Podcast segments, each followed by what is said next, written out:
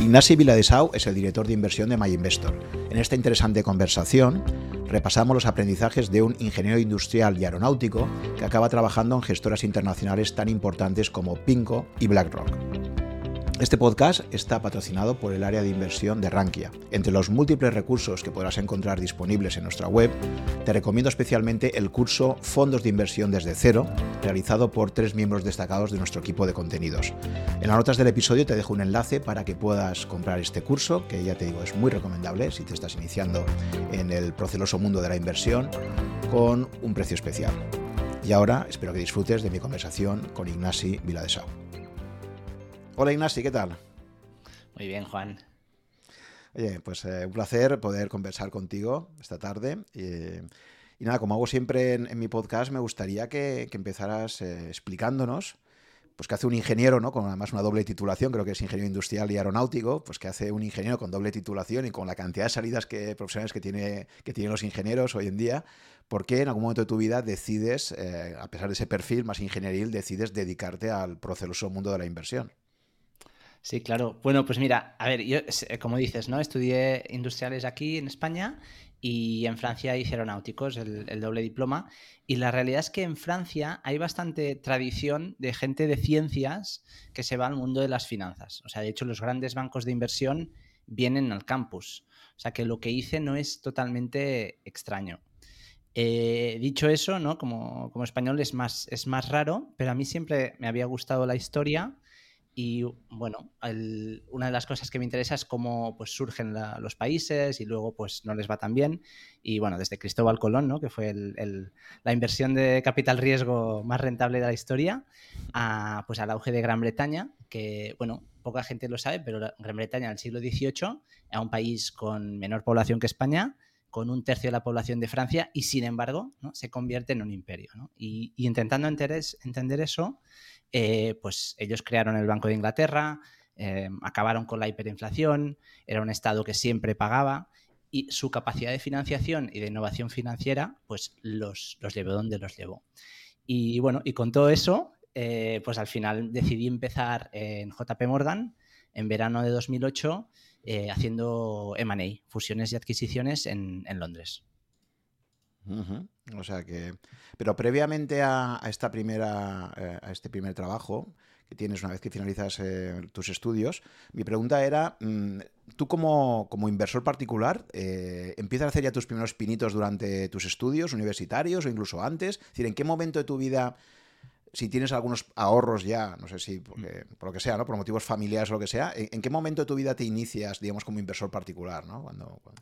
Sí, pues yo inicio de la manera que yo creo que bastante gente se inicia, que es en el, banco de, turno, me dicen, oye, mm, pues habrá esta empresa que, bueno, las telefónicas de toda la vida, o oye, si compras acciones de nuestro banco, pues te damos una cuenta remunerada. O sea, empiezo un poco no buscándolo, pero diciendo, no me parece mal. Es decir, no, eso no era invertir, era comprar producto sin hacer ningún tipo de, investigación.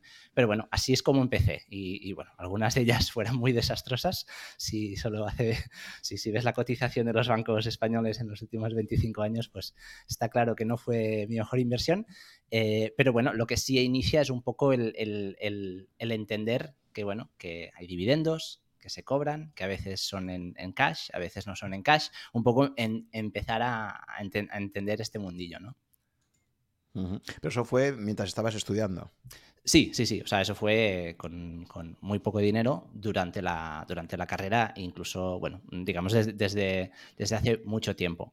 Mm, pero profesionalmente realmente no es hasta acabar la carrera que además al tener un ingreso un poco más elevado, pues ya puedes empezar a hacer cosas más, más interesantes, ¿no? Vale, o sea que te interesaba y a pesar de que estabas estudiando ingeniería, todo el tema de historia económica, pues ya habías ido leyendo, seguramente, ¿no? Era, un campo que te, que te, interesaba, como comentabas, ¿no? Donde pues el auge y declive de las naciones, ¿no? ¿Qué factores puede haber detrás? Eh, es un campo bastante apasionante. Y de todo eso, cuando acabas esta doble ingeniería, eh, de repente te surge la posibilidad de, entrar ahí un poco como analista en, JP Morgan, ¿no? sí, eh, sí, sí. Bueno, mm, eh, eh, lo, que era peculiar de este banco, o sea, 2008, se recuerda como un año difícil, lo que era peculiar de este banco es que era de los pocos bancos suficientemente fuertes como para todavía estar fichando a gente. Y bueno, su, director general, eh, Jamie Dimon, que sigue siendo el mismo, siempre hablaba de nuestro balance es una fortaleza, ¿no? En el sentido de un castillo inexpugnable. Y entonces, pues bueno, tuve la suerte mm, y además encontré un par de, personas de españoles maravillosos que me dieron la oportunidad, Enrique Piñel y, Juan Pérez Iglesias. Eh, fueron mis jefes y, súper bien en JP y me dieron la oportunidad de hacer este, este internship, eh, este, digamos, prácticas de verano en su equipo. Por mm, el hecho de que JP pues todavía tenía la capacidad de estar ahí fichando a gente.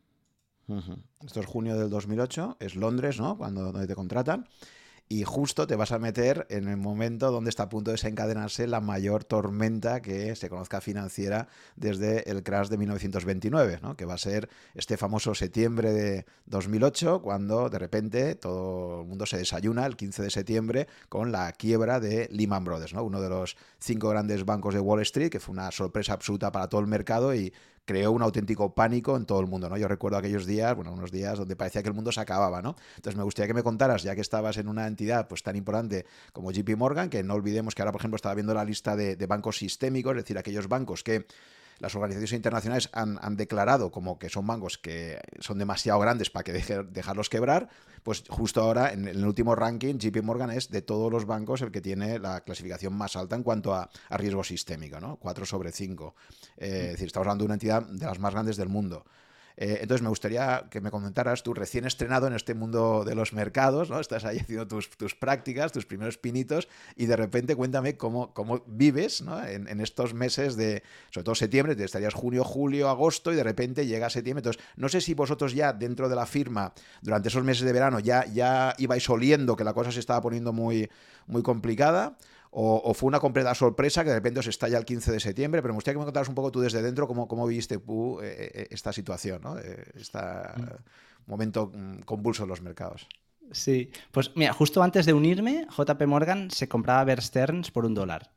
Y, Bear Stearns era, era un banco, no, era tan grande como Lehman, pero un, un, banco conocido, ¿no? Entonces, eso fue el, gran shock. Y yo digo, ostras, pues me voy a unir a un banco todavía más grande. Y cuando me uní, lo, era muy interesante ver que había equipos que realmente había muy poco trabajo. O sea, se, notaba que, había líneas de negocio que estaban muy lentas.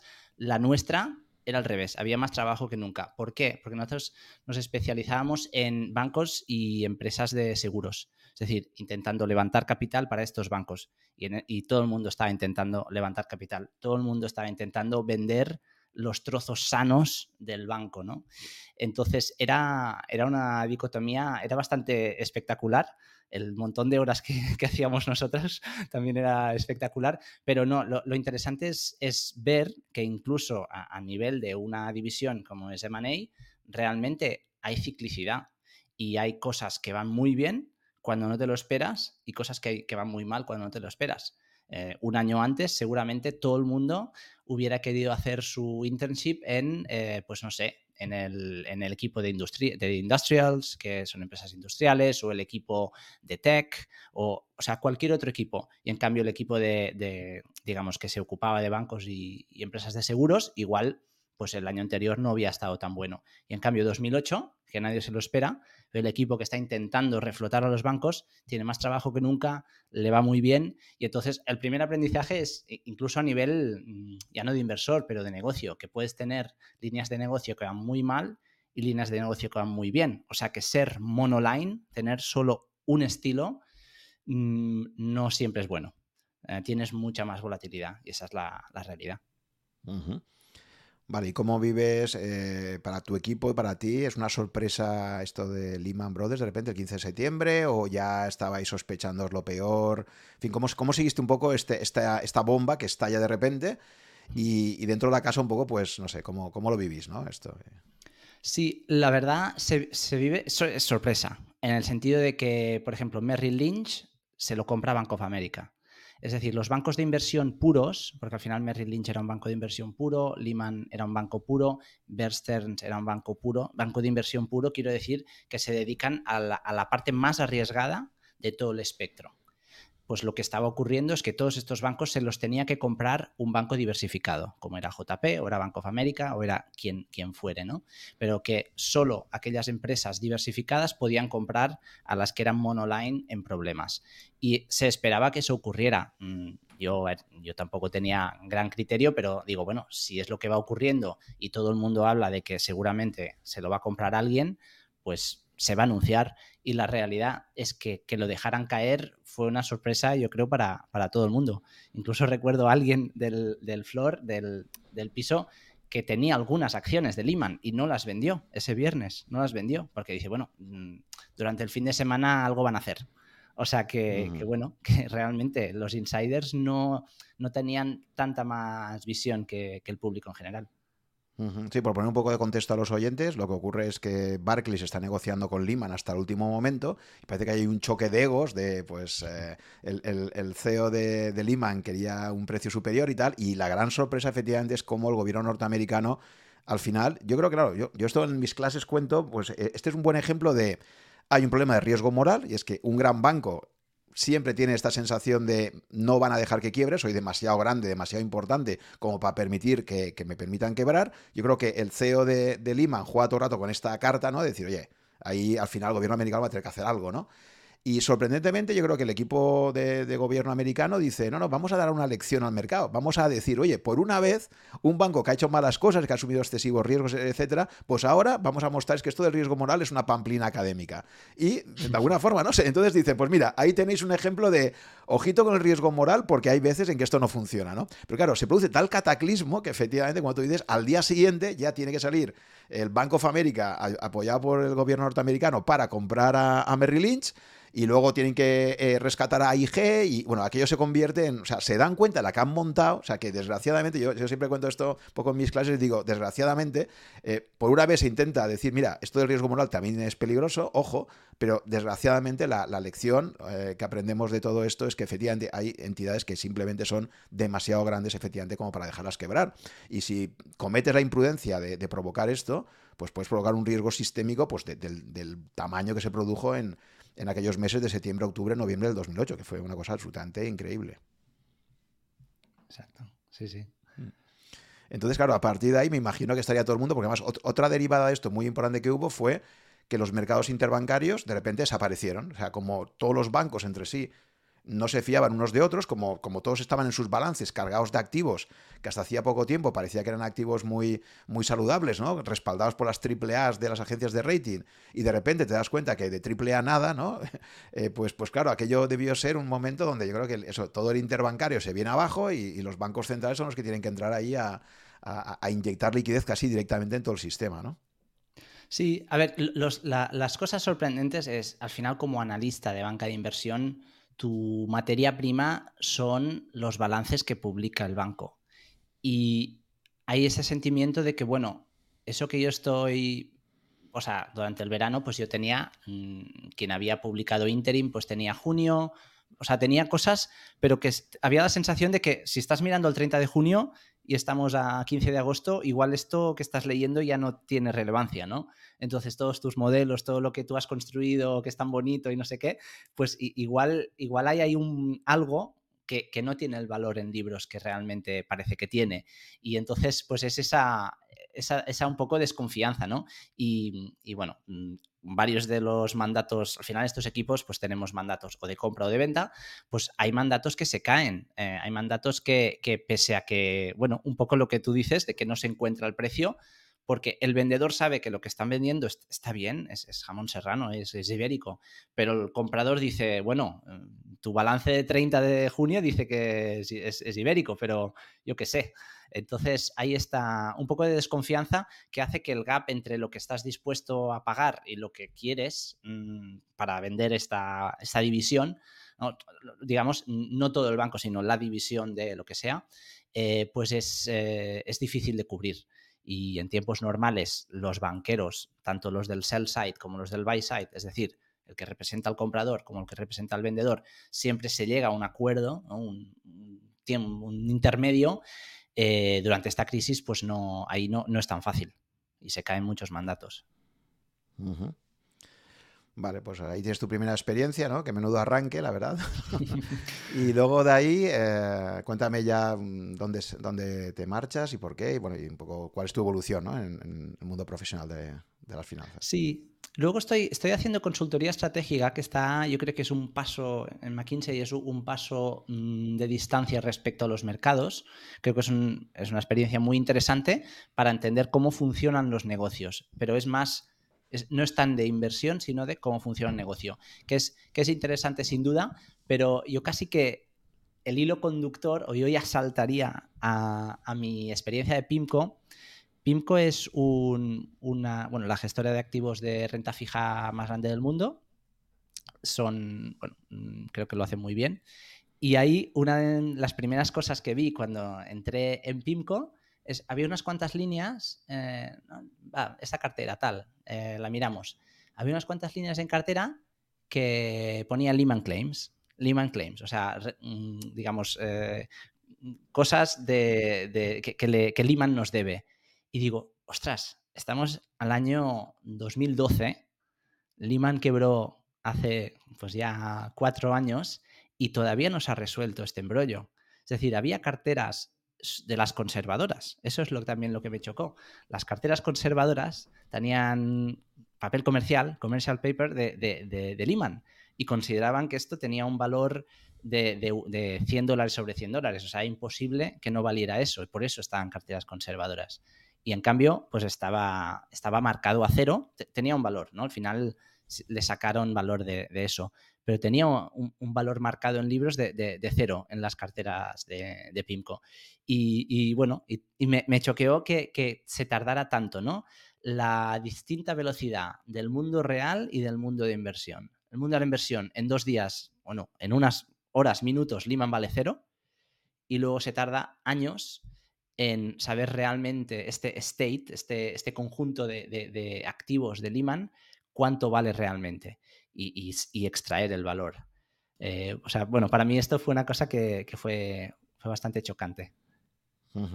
Antes de irte a Pinco, creo que haces un MBA en, en, MIT, ¿no? En, Estados Unidos.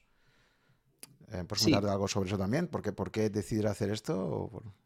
Sí, sí, sí, sin duda. Eh, a ver, MIT mm, yo creo que es una buena fusión entre un poco mm, finanzas más cuantitativas, que al final, bueno, siendo ingeniero, pues es lo que me gusta, ahí los números, y, temas un poco más de emprendeduría y tal. De modo que, y aparte yo quería ir a Estados Unidos, o sea, es un poco de esas cosas que uno quiere en la vida, quien quiere ir al Polo Norte, pues yo quería estar ahí un, tiempo, de modo que, bueno, me voy dos años ahí, eh, en Boston, eh, que es una ciudad de las más europeas, o sea, realmente no estás en casa, pero estás un poco como en casa.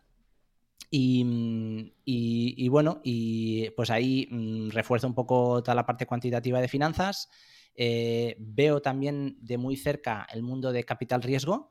De hecho, hago un internship en verano como unas prácticas en, una empresa de capital riesgo, que eso está, está muy bien porque ahí eh, ¿no? todos los modelos que yo había construido como analista eran modelos de empresas que, bueno, que tienen muchos años de vida, que puedes realmente mirar cómo lo han hecho a lo largo de la historia, tienes un montón de información. En Venture Capital, en Capital Riesgo, pues mm, tienes una, igual es una empresa que se acaba de fundar, que está haciendo una serie A, una serie B. Eh, entonces, eh, es, interesante lo que se mira, que es mucho más el carácter del fundador o de los fundadores, el equipo, eh, la idea, em, cómo la van a implementar. Eh, digamos que se miran cosas muy, muy distintas. Así que me da otra, otra pátina que, a mí me, parece interesante. También decido que, no es para mí, porque mm, a mí personalmente me cuesta mucho juzgar a las personas en el sentido, en el sentido bueno de la palabra, ¿no? De decir, pues yo me creo esta persona, creo que lo va a hacer bien o lo va a hacer mal, me cuesta más, eh, no sé, quizá por, ser ingeniero, pero en todo caso, como que los números no me mienten tanto como, como las personas. Así que, así que bueno, decido no, continuar en esta, en esta vía, pero al menos entiendo que cuanto más pequeña la empresa, em, digamos que los balances y los income statements y tal cada vez importan menos y las personas importan más. Y, tienes el choque, porque claro, yo he entrevistado a varias personas que vienen pues, de backgrounds como tuyo, más, más eh, científicos o técnicos, ¿no? Eh, curiosamente, pues he entrevistado a varios astrofísicos o físicos, ¿no? Que luego se meten en el mundo de las inversiones. Eh, tú también vienes desde un background más técnico. Y, una cosa que es bastante común es, es el choque de realidad que tienes cuando vienes de un mundo donde tu formación científica te viene a decir pues, que hay una predecibilidad eh, un ingeniero pues está acostumbrado a que tú coges un motor de combustión y sabes que le aplicas ciertos inputs y tienes unos outputs. Es decir, hay todo un mundo de certidumbre científica. Y, en cambio, cuando pasas de ese background más de, las ramas técnicas y te enfrentas a, lo que son los mercados realmente, que desde mi punto de vista eh, pues, el, mercado tiene un entorno de incertidumbre irreductible, eh, eso es un choque a nivel de paradigma brutal, ¿no? Porque es como pasar de un sitio donde crees que. Eso le pasó a Newton también, un poquito, ¿no? Que Newton, bueno, un tío que ha sido capaz de hacer esas aportaciones científicas y luego, en cambio, pues, pues bueno, invirtió en bolsa, acabó fatal y, al final de sus días casi no se le podía mencionar la palabra bolsa, ¿no? Porque se ponía enfermo, ¿no? Entonces, claro, eh, eh, yo creo que es un gran choque el que cuando uno viene de una formación técnica y de repente se encuentra lo que es un mercado y, estos elementos de incertidumbre que provocan que el mercado como fenómeno autoemergente sea algo absolutamente incontrolable y que no puedas hacer modelos de predicción demasiado buenos, pues creo que es un choque intelectualmente muy fuerte, ¿no? O sea, ¿tú te, tú te enfrentas a eso? ¿Lo, vives? Lo, ¿Lo, sientes? O, crees que no? Que, que, que, en el fondo sigue siendo todo relativamente predecible? Bueno, yo por desgracia me enfrento a eso, pero la manera, la manera de, digamos, circunnavegar esto es pensar que el mercado en el fondo es una máquina de probabilidades. Es decir, el hecho de que un tipo de interés esté en un sitio no quiere decir, digamos, es el conjunto de participantes del mercado que han llegado a ese punto de equilibrio.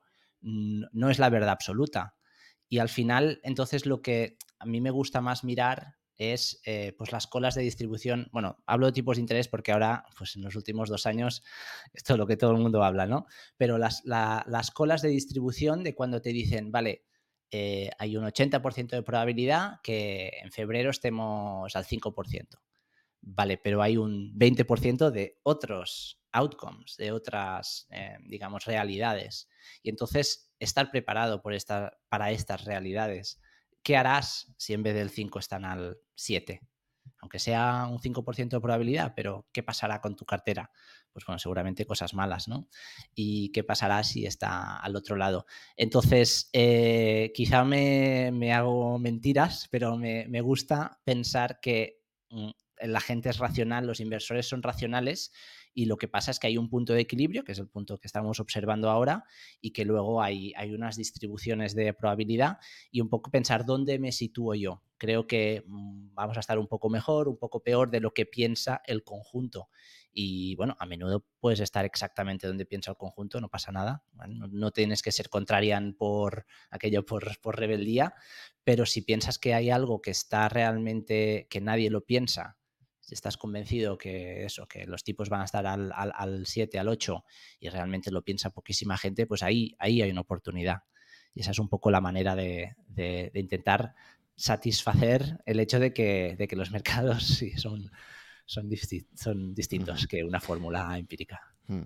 Hay, un problema también en toda la visión científica de los mercados o académica, ¿no? Del mundo académico. Tú cuando hiciste este MBA, pues supongo que se te daría la, versión mainstream, la versión dominante, eh, que básicamente, pues, pues al final analiza los mercados con distribuciones normales, ¿no? Con, unas distribuciones de probabilidades donde lo que ocurre en las colas esencialmente no tiene un gran impacto sobre el sistema, ¿no? O sea, estás trabajando en una distribución normal y frente a esa visión, pues hay otras visiones. Eh, por pues Taleb ha popularizado mucho esto, ¿no? De pues, eh, eh, la posibilidad de que ocurran eventos muy impredecibles, muy poco probables, pero que cuando ocurren, pues tienen efectos devastadores, ¿no? Sobre el mercado.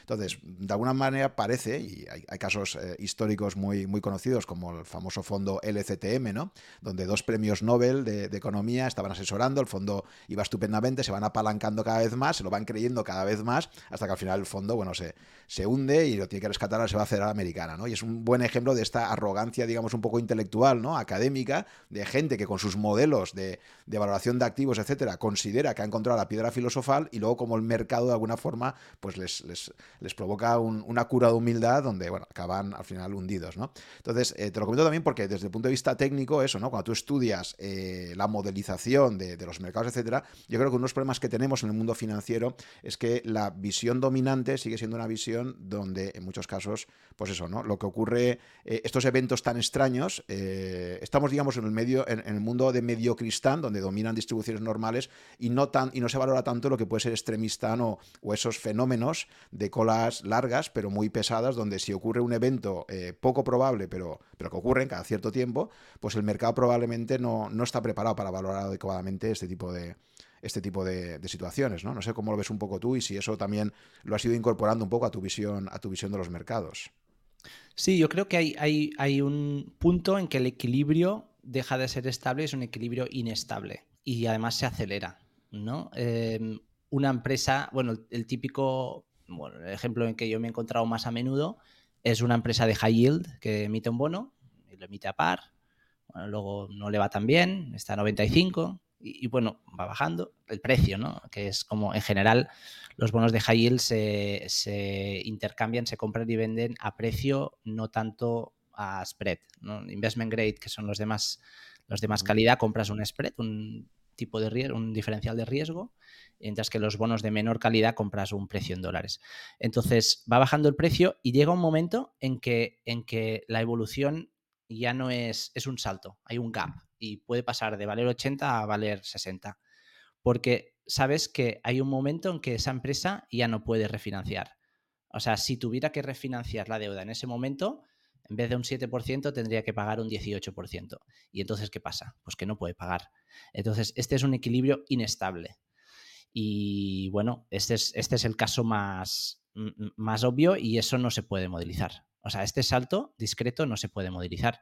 Del mismo modo que mm, durante la crisis ¿no? 2010-2012 había algunos países europeos que, bueno, iban incurriendo deuda y a no ser que cortáramos la prima de riesgo, esto había un momento en que no se podía modelizar porque mm, te salía un modelo inestable en que la deuda de un país, aunque tuvieras partieras del 35% de deuda respecto al PIB, si vas pagando cada vez más mm, porque tenías un déficit, pues digamos esa deuda en función del PIB se, iba, e, era inestable, era un equilibrio inestable. Entonces, me he ido un poco por las ramas, pero lo que quiero decir es que, efectivamente hay un, hay un campo del de los modelos de inversión que son lineales y funcionan bien, y hay un momento que el modelo ya no funciona. O sea, es otra cosa. Mm, hay, que cambiar el modelo si, vamos a los elementos que están detrás, porque al final el mercado está formados por personas que toman decisiones, personas emocionales, personas con sesgos cognitivos, etcétera, que está muy estudiado por todo el tema de behavioral finance, etcétera, ¿no?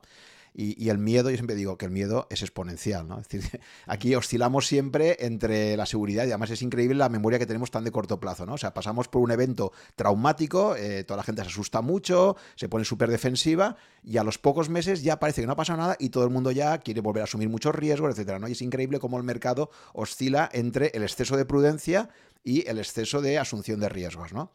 Y efectivamente, cuando, cuando surge un problema, pues como surge la deuda griega, ¿no? ¿Quién le iba a decir a, los propios bancos? Porque yo puedo entender que, que, una persona que no entienda de finanzas, pues se compre un bono griego en el 2009 eh, que está metido en euros y está respaldado por un Estado soberano eh, y diga, oye, pues esto es igual de bueno que un bono alemán. Pero lo que me sorprende es que incluso los grandes bancos europeos, pues en el 2009 estaban comprando bonos griegos, pues bueno, con unas diferenciales de prima de riesgo respecto a los bonos alemanes o de otros países mucho más sólidos, eh, prácticamente inexistentes, ¿no? Y de repente llega el gran susto de la deuda griega y, como tú comentabas, ¿no? Pues es un ejemplo típico de esto de sorpresa de mercado y, de repente una entidad como un Estado que parecía que, era eh, súper seguro, pues de repente cuentas con que esos bonos pues pueden hacer un, impago, ¿no? Eh, entonces, bueno, este es un buen ejemplo de esto, ¿no? Que incluso los profesionales del sector de repente se llevan unos grandes sustos eh, y que el entorno en general suele ser mucho más impredecible, como decíamos antes, de, lo que aparece, ¿no? Un poco en los modelos, ¿no? Que, intentan modelizar todo esto. Sí, sí, sí. También, bueno, hay, el incentivo del inversor profesional o del inversor sofisticado. Es decir, lo que tú cuentas, ¿por qué los bancos franceses estaban comprando esa deuda? Pues porque seguramente el, banco A veía que el banco B lo hacía y si ellos no lo hacían, pues se quedaban un poco atrás. eso es una cosa que me cuesta, me, cuesta entender, pero lo, puedo entender. O sea, lo, puedo entender, ¿no? Intentar que, estar, si tus peers, si tu, la gente que más o menos es como tú, tus competidores lo hacen, pues yo igual tengo que hacerlo, ¿no? Para no quedarme atrás. Eso, eso, que comentas es muy importante, me lo han comentado muchos gestores profesionales, este efecto rebaño, ¿no? O sea, tú estás trabajando como profesional en un sector y cuesta mucho ir contra el mercado. A mí me contaba una persona que primero fue analista y luego gestor profesional esto, ¿no? Que él cuando trabajaba en Londres decía, ostras, es que yo, si hacía un informe sobre una empresa donde el consenso de mercado es que esa empresa tenía unas expectativas muy buenas y yo no veía las cosas muy claras, como hiciera un informe ligeramente negativo, tal, ya tenía la llamada de mi jefe que me empezó a decir, oye, pero este informe que has hecho aquí, tal, esto va un poco contra el consenso. O sea que el problema, uno de los problemas que yo creo que tiene la industria financiera es como tú comentas, que hay mucho efecto copia, ¿no? Mucho efecto de si la mayor parte de mis colegas, con los que luego me voy a tomar copas y estoy un poco metido dentro de ese mundillo tan endogámico, todo el mundo está diciendo lo mismo, pues parece como que hay un efecto contagio, ¿no? Y, creo que es uno de los grandes problemas que tiene el sector financiero, ¿no? Por eso cada día entiendo más esto de Warren Buffett, decir, me voy a Nebraska, me voy a, a vivir eh, en Omaha, ¿sabes? Eh, alejado del ruido de los mercados, porque cuanto más estás en Wall Street o en Londres o en las grandes plazas financieras, parece como que al final casi todo el mundo acaba contagiado y, todos acaban un poco teniendo la misma visión del mercado, lo cual es extremadamente peligroso, ¿no? Totalmente, totalmente. Y, una, o sea, un ejemplo no financiero, pero en el fondo financiero, que yo viví de propias carnes, yo no tenía, no conocía a nadie, no tenía ningún amigo que estuviera a favor de Brexit. Ninguno. O sea, cuando estábamos pensando en Brexit, era como vamos a ganar el referéndum, eso está claro. El, que nos quedamos en Europa, vamos a ganar. ¿De, cuánto ganamos? ¿Vamos a ganar el 55? ¿Vamos a ganar el 60%? O sea, no había nadie que dijera, oye, pues igual perdemos. ¿no? O sea, era como, es impensable, porque estábamos todos en la burbuja de Londres, cosmopolita, de que de mis amigos, pues uno ha nacido en UK, pero el resto han nacido en mil sitios del mundo y, es otra manera de pensar, ¿no? Y, y, la campiña, pues piensa distinto. Entonces, esto, esto estoy totalmente de acuerdo. O sea, eh, que, tú piensas, estás muy influido, influenciado por lo que piensa la gente a tu alrededor. Un mundo muy endogámico y donde, y donde además yo creo que cuando trabajas para, grandes entidades, eso eh, está bastante penalizado ser contrarian, creo yo. Es decir, te juegas mucho, tienes que ser ya una persona con muchísimo peso en la profesión, ya, ¿no? Muy asentado, para que puedas tener un criterio propio. Si eres sobre todo una persona joven que estás empezando también, tal, Uf, eh, ¿sabes? Esto es como lo que siempre se ha dicho de que no han despedido a nadie por contratar IBM, ¿no? Pues, pues si, si estás ahí y te planteas ser un poco contraria, ya sabes que tu jefe te va a llamar y, oye, mira, este informe que me has hecho, ¿esto por qué? Tal, y va a haber muchas preguntas y tal, y al final yo creo que a veces por comodidad y por tal, y dices, oye, tú, voy a, voy a dejarme llevar un poquito por la corriente dominante y si, si me equivoco, nos hemos equivocado todos, ¿sabes? y entonces ahí, pues eso, he comprado IBM, ah, lo siento, mira, que IBM no ha funcionado, pero sí IBM, ¿sabes? Ahora, como seas contraria ni encima al mercado no te de la razón, pues tienes, o sea, la, gestión de riesgos que tienes ahí, todos los incentivos van a favor del consenso de mercado, ¿no? Digamos. Con lo cual el efecto de acumulación es mucho más grande. Mm. Sí, sí, sí, estoy de acuerdo.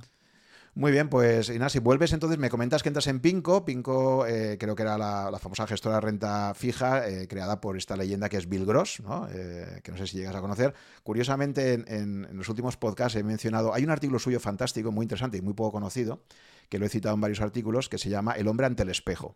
El hombre ante el espejo es, es en una newsletter que envía Bill Gross, creo que es el 2012 o 2013 por ahí, precisamente hace una reflexión súper interesante sobre eh, el inversor y la humildad que se debe tener, los grandes inversores. ¿no? Entonces él, hace una reflexión diciendo, oye, quizás los grandes inversores del mundo, los Warren Buffett, en mi caso también, que estoy con Tal, los Peter Lynch, etcétera, dice, a lo mejor, a lo mejor, eh, estos grandes gestores no somos tan grandes como parece, simplemente hemos jugado, ha jugado a nuestro favor el azar en un entorno determinado donde nuestra forma de invertir se beneficiaba de ese entorno ese entorno puede durar décadas, no es una cosa que dure pocos años, incluso puede durar décadas, pero ojo, porque a lo mejor ahí ese factor de azar que existe y cómo hemos aprovechado ese viento de cola, pues es algo que no valoramos lo suficiente, ¿no? Y el tío hace un ejercicio ahí súper interesante, de los pocos que yo he visto que, que un gestor tan consagrado como él haga esa reflexión tan humilde, Y luego, de alguna forma, cuando él finaliza con Pinco y se monta su, nueva gestora, también de renta fija, después del 2014,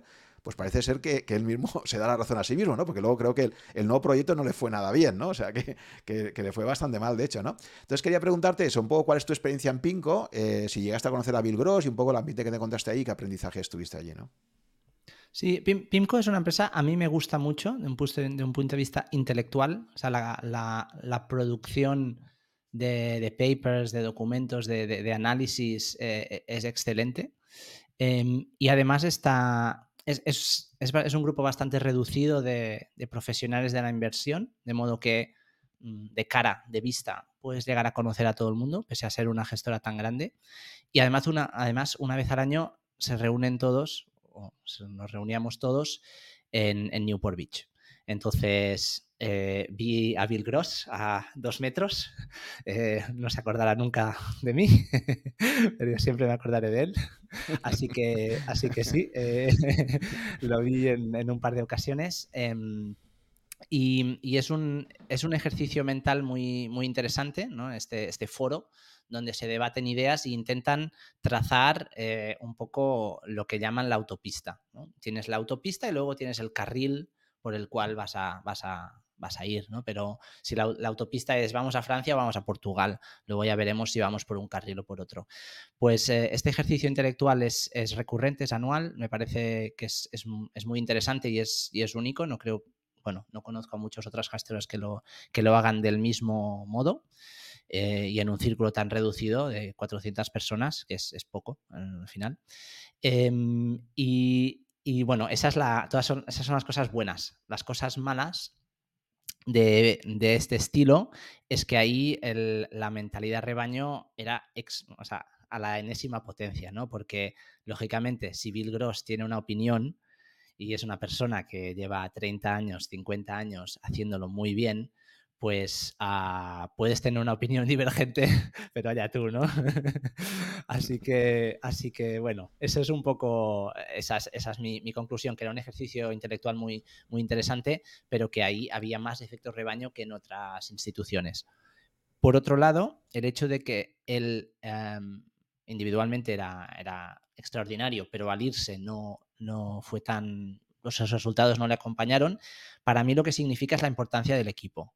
O sea, tú puedes ser increíble, puedes ser Messi o Cristiano Ronaldo, quien sea, pero si no tienes un equipo alrededor, si no tienes a alguien desde el que corta el césped al que pinta las líneas, entonces no vas a, o sea, no, irás a ningún lado, ¿no?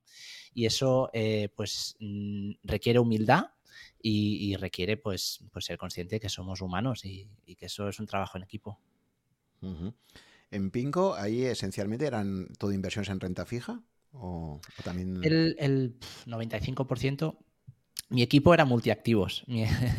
Teníamos 25 billón de americanos, digamos, cuando la gestora tenía 1 .8 trillón.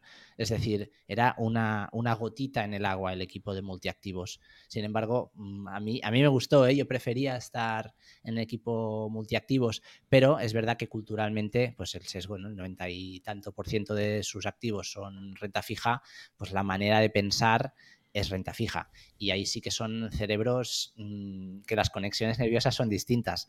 la persona de renta fija, como mucho, le pagan los cupones y le devuelven el dinero a, vencimiento. O sea que está siempre pensando de esto va a ir mal, esto, uy, cuidado, ¿qué está pasando? No me van a pagar.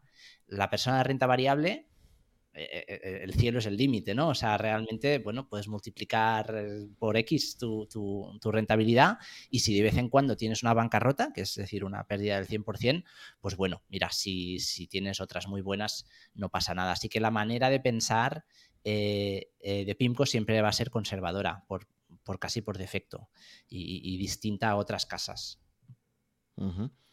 Y ya que introducimos este tema y luego lo conectaremos con, la, política de inversiones y que recomendáis en MyInvestor, eh, pero, pero es muy interesante reflexionar un poquito sobre, sobre cómo ha evolucionado la inversión en la renta fija eh, desde un punto de vista de indexación, ¿no? Así como en la parte de renta variable, en acciones cotizadas, claramente ha habido, ha habido una, expansión enorme y hay índices de referencia muy sólidos, ¿no? El SP500, el Dow Jones, en Europa el, el Eurostoxx 50, etcétera. Hay una serie de índices como muy consolidados y el que quiere invertir de una forma global para tener exposición a todo el crecimiento de, las, empresas cotizadas, eh, lo puede hacer. Eh, uno de los problemas que existen en renta fija es que indexarte en renta fija es muchísimo más difícil, ¿no? Entonces quería preguntarte un poco, ya por tu experiencia inicial en Pinco, supongo que luego más adelante también en BlackRock, no sé hasta qué punto también tocaste renta fija, eh, ¿cómo empezaste a vivir ese mundo, ¿no? De, las dificultades que tiene decir, oye, ¿cómo tengo una exposición a la, renta fija de una forma diversificada, ¿no? Porque ahí los índices, está claro que no, se pueden construir o, si se construyen de la misma forma que la renta variable, pueden haber problemas tan gordos como que, así como en renta variable, si tú estás indexando por capitalización, te estás exponiendo a las empresas más grandes que el, mercado está recompensando, pero en cambio en renta fija, si tú comprases por, por eh, volumen, puede ocurrir que te estés precisamente indexando a las empresas que más están endeudando y que más riesgos están asumiendo, por definición, ¿no? Entonces, quería que me comentaras un poquito esto, ¿no? ¿Cómo, cómo ves ya en esos primeros compases tuyos con, la renta fija, eh, pues es todo el mundo, ¿no? De, invertir y, cómo invertir en ella y sobre todo cómo exponerte a índices en, renta fija. Sí, yo, yo eh, la indexación en renta fija la veo para medio largo plazo, no me parece mal, pero a corto plazo la verdad me gusta, me gusta más la gestión activa en renta fija. Y el por qué es en parte por lo que tú dices. O sea, si tú coges uh, un, índice global de renta fija, Japón, hay mucho Japón, pero, pero igual no tengo interés en tener tanto Japón, simplemente es porque han emitido mucha deuda, ¿no? Como país. O sea, a nivel de país hay mucho Japón, hay mucho Italia, bueno, hay poco Alemania, curiosamente, ¿no? Porque es un país que no está endeudado. O sea que este, este efecto es, totalmente cierto, ¿no? Eso ocurre en la construcción del índice. También el índice de renta fija, de modo natural, tiene mucha rotación, porque si coges un índice que coge, yo qué sé, bonos de 1 a 5 años, pues cada año el 20% del índice se va porque repaga y hay un 20% que Mm, bueno, se emite de nuevo. O sea que, pum, pum, pum, pum, cada año, como mínimo, tienes un 20% de rotación. Eso implica más costes transaccionales, implica bueno, más dificultad de rebalanceo. O sea que en general eh, es más difícil la renta fija, es más difícil seguir al índice y es más difícil construir un portfolio que quiera replicar al índice. Digamos que esto es la, esta es la situación en el terreno de juego. Eh, ¿Por qué creo más en, la gestión activa? Además, porque creo que ahí te puede, te puede dar una flexibilidad que, en renta fija al final, em, digamos que hay, hay compartimentos que, que están muy cerca, adyacentes, y que si solo te riges por la norma, no puedes aprovechar estas oportunidades. Eh, ejemplo típico, una empresa que era investment grade, que era grado de inversión triple B, la, le hacen un downgrade y se va a B más, ya es high yield. Si eres puramente pasivo, tienes que vender. Y además casi seguro que vas a vender a pérdidas. Mientras que si eres activo y crees que los fundamentales están ahí, te la puedes quedar hasta que remonte otra vez a, ser triple B, ¿no? O sea que estas, esta, digamos, segmentación que crea la indexación pura, pura, pura en, renta fija, yo creo que te, pierdes oportunidades, básicamente. Vale. Pues eh, seguimos con tu progresión profesional y creo que de Pinco vas a, vas a saltar a BlackRock, ¿no? Que al final es la, la, gestora, creo que es la más grande del mundo, ¿no? En cuanto a activos gestionados. Sí, sí, sí. Cada, cada vez que hay un quarterly report son más. Entonces, no sé qué pasa. sí, sí. Cuéntame, ¿por qué, ¿por qué cambias a BlackRock y, y, un poco qué aprendizajes tienes y qué cosas ves distintas eh, de Pinco, ¿no? A partir de, del 2014. Sí. A ver, al ser, al ser multiactivo, es más fácil, es más fácil ser, eh, estar en el equipo multiactivo en una empresa que de, de ADN es multiactivo, como es BlackRock que en una empresa que de ADN es renta fija, como es, como es PIMCO. Entonces, mm, crecimiento personal eh, me indicaba que por ahí, por ahí estaría mejor. Al final un poco intuición, ¿eh? no tenía ahí datos sobre la mesa, pero intuía que el, que el negocio de, multiactivo de PIMCO no, no iba a crecer mucho y, por casualidad, pero así ha sido. No es que tuviera la bola de cristal, pero digamos que he tenido más suerte de, cambiarme a BlackRock que, que, a PIMCO.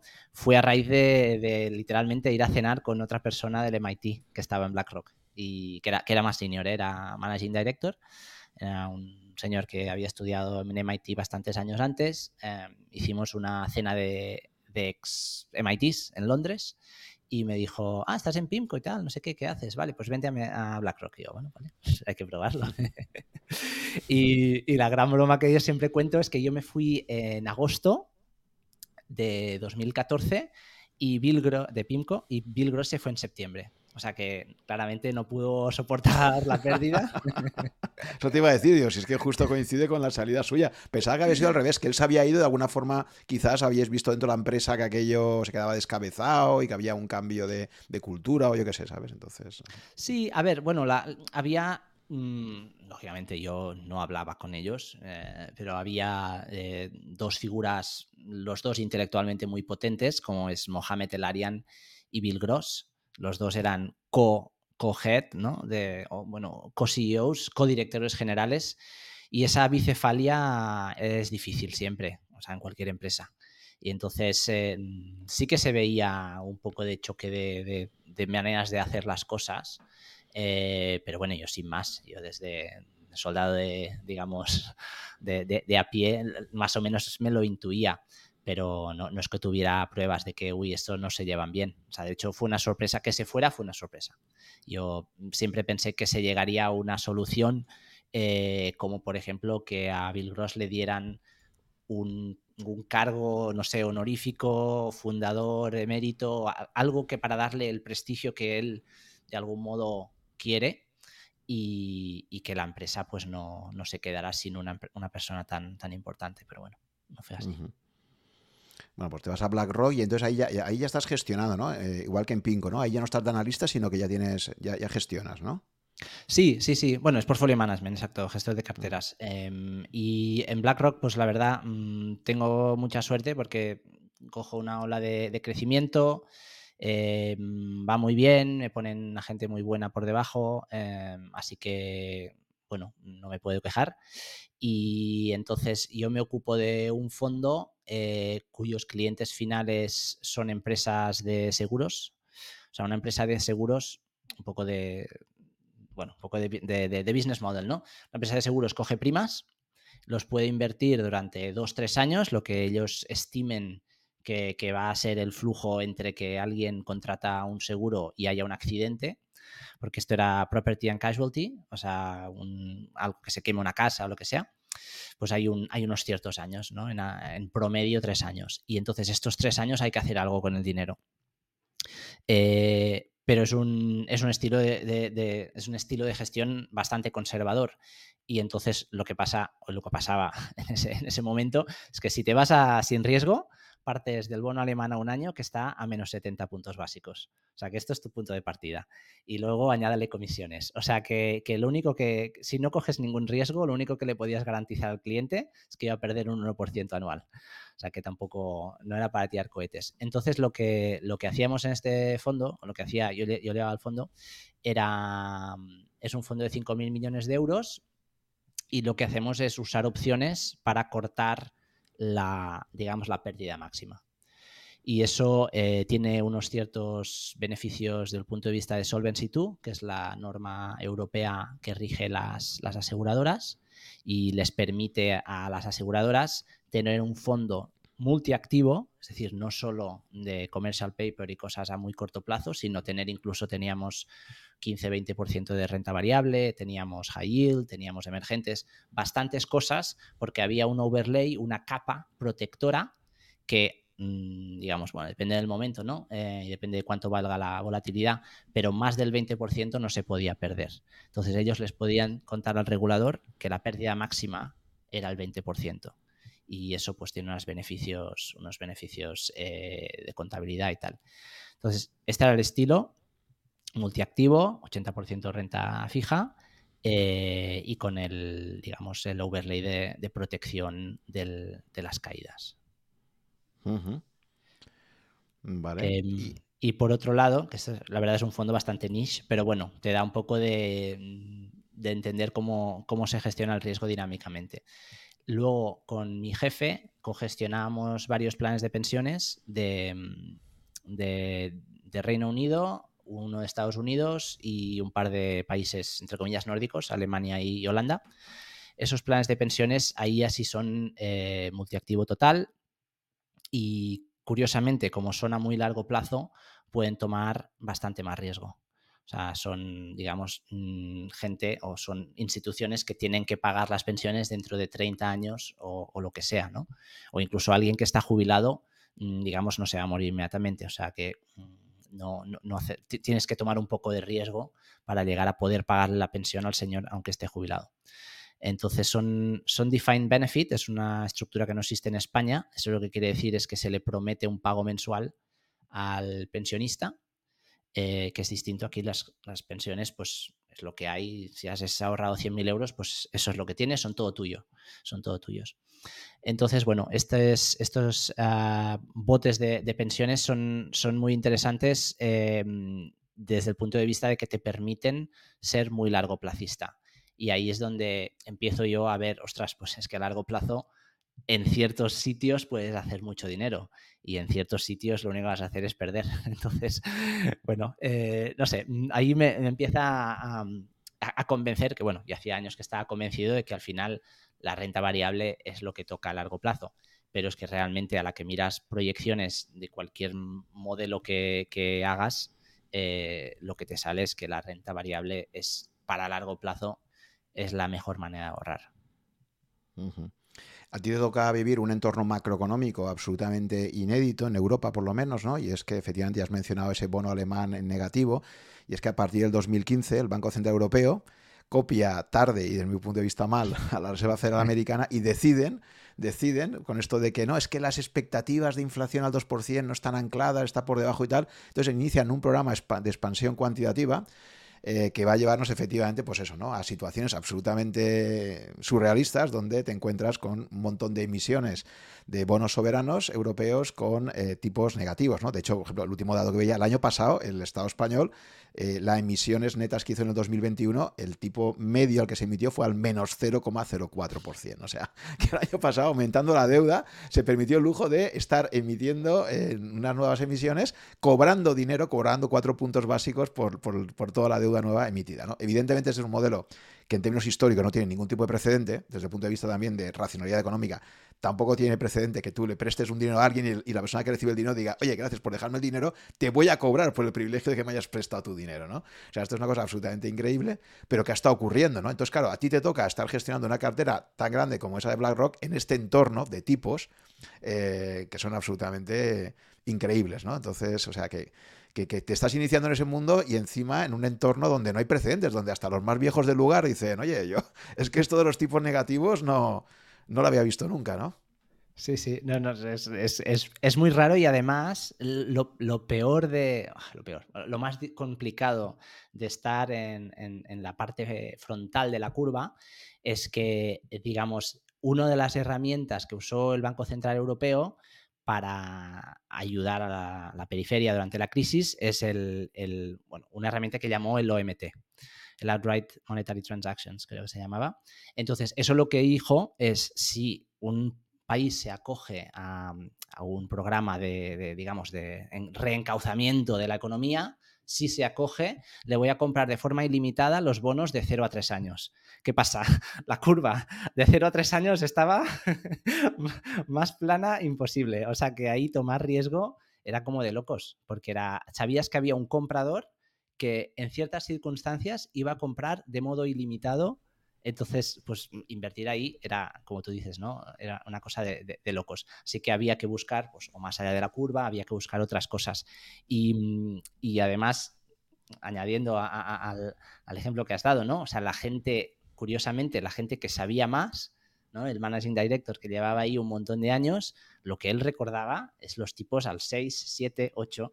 Entonces, eh, como que, que su marco mental no le ayudaba tanto a, invertir en, esa, en ese entorno.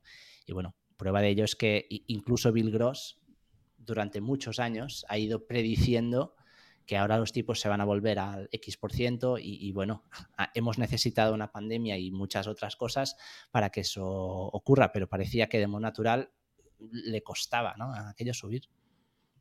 Y aparecen productos tan pintorescos como ese bono austriaco a 100 años con tipo, tipo nominal negativo, ¿no? Y se compra, ¿no? Y se llega a poner el precio, creo que se puso a, un precio altísimo, ¿no? O sea, entonces, ¿qué racionalidad de economía? Tú casi has tanto ese mundo institucional de comprar, o sea, ¿quiénes están comprando un bono austriaco a 100 años con, rentabilidad nominal negativa? En el 2020. Pues aquí lo que, claro, ahí lo que tienes es, es, lo que se llama price insensitive buyers, es decir, gente que tiene que comprar. ¿Qué pasa con los planes de pensiones que nosotros gestionábamos? Eh, hay varios efectos. Una cosa que quieres es poder pagar las pensiones en el futuro, pero una otra cosa que quieres es que el, valor descontado de este cash flow futuro no te fluctúe mucho. Es un poco complicado, pero el concepto es, yo tengo un montón de activos y yo tengo un montón de promesas en el futuro. Esas promesas en el futuro, eh, pues en Holanda, por ejemplo, tienes que tener Mm, los activos comparado con las promesas en el futuro tienen que ser más del 100%.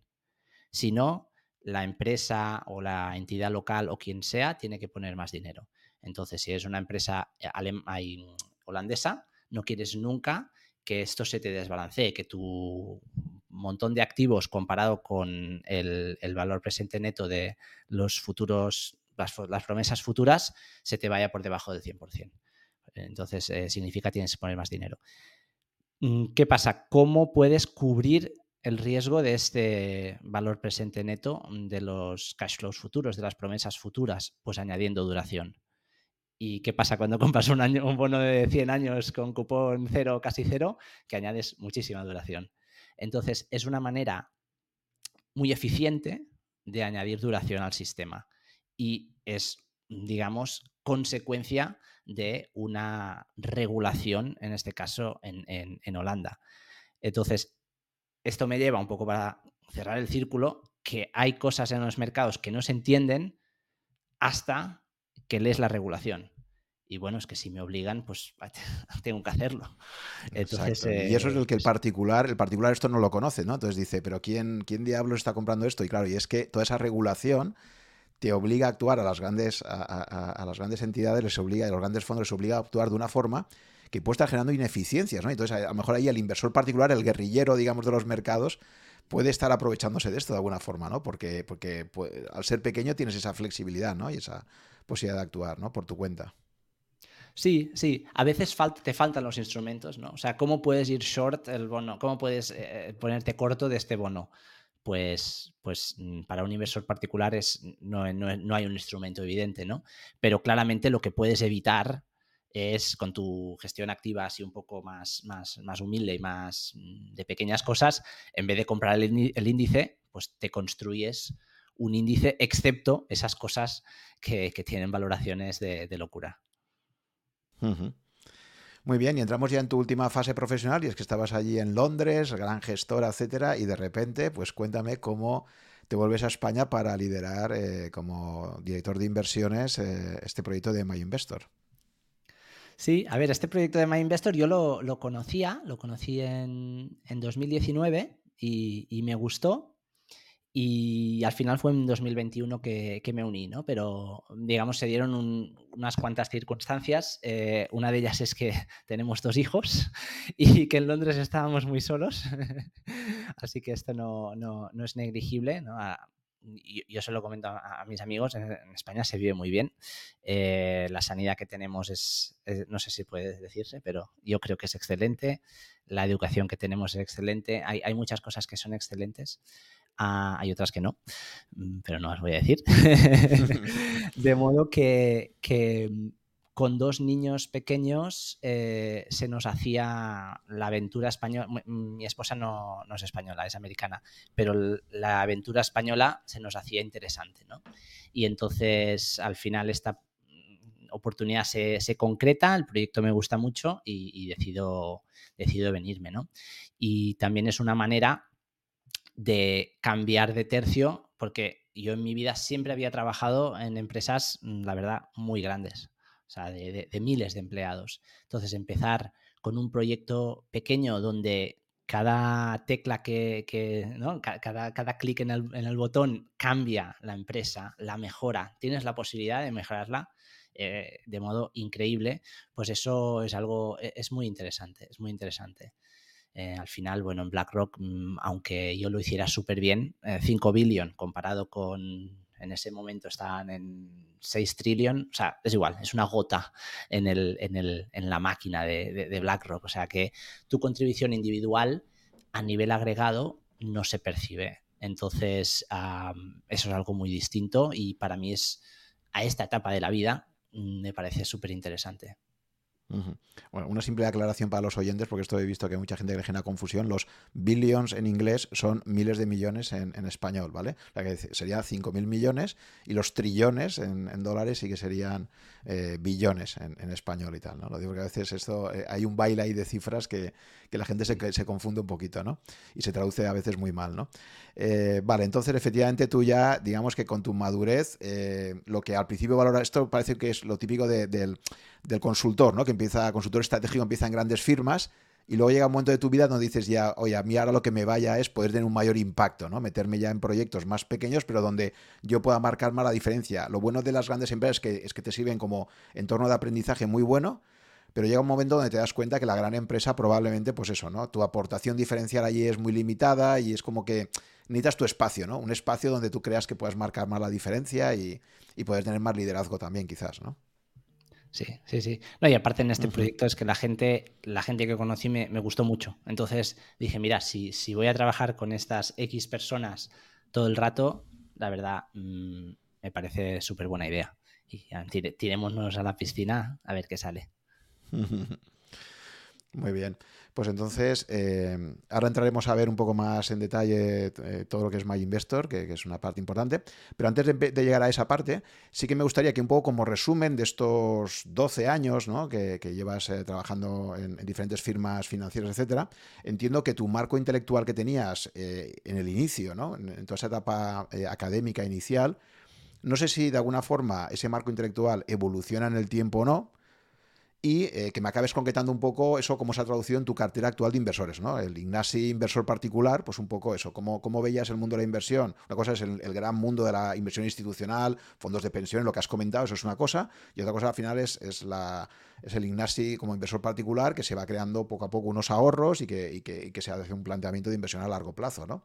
Eh, cuéntame un poco, a raíz de todo ese aprendizaje que has tenido en diferentes firmas financieras, cómo, cómo has ido viendo, si, si has tenido, si, esencialmente tu visión del mundo de la inversión es la misma que hace 10 años, o ha habido cambios, y un poco eh, todo eso en que ha desembocado en cuanto a tu, a tu estrategia de inversión actual. Sí, para mí el, gran cambio es que yo antes de 2006, que es cuando me voy, eh, cuando me voy, de España, eh, antes del 2006 yo tenía un, marco mental muy, muy de ladrillo. O sea, yo lo que quería en la vida era comprarme unos cuantos pisos, alquilarlos y, que cuando llegara, no sé, los 67 o la, edad de jubilación que toque, eh, pues ya vivir ahí de, esos, de esos pisos. Esa era mi visión.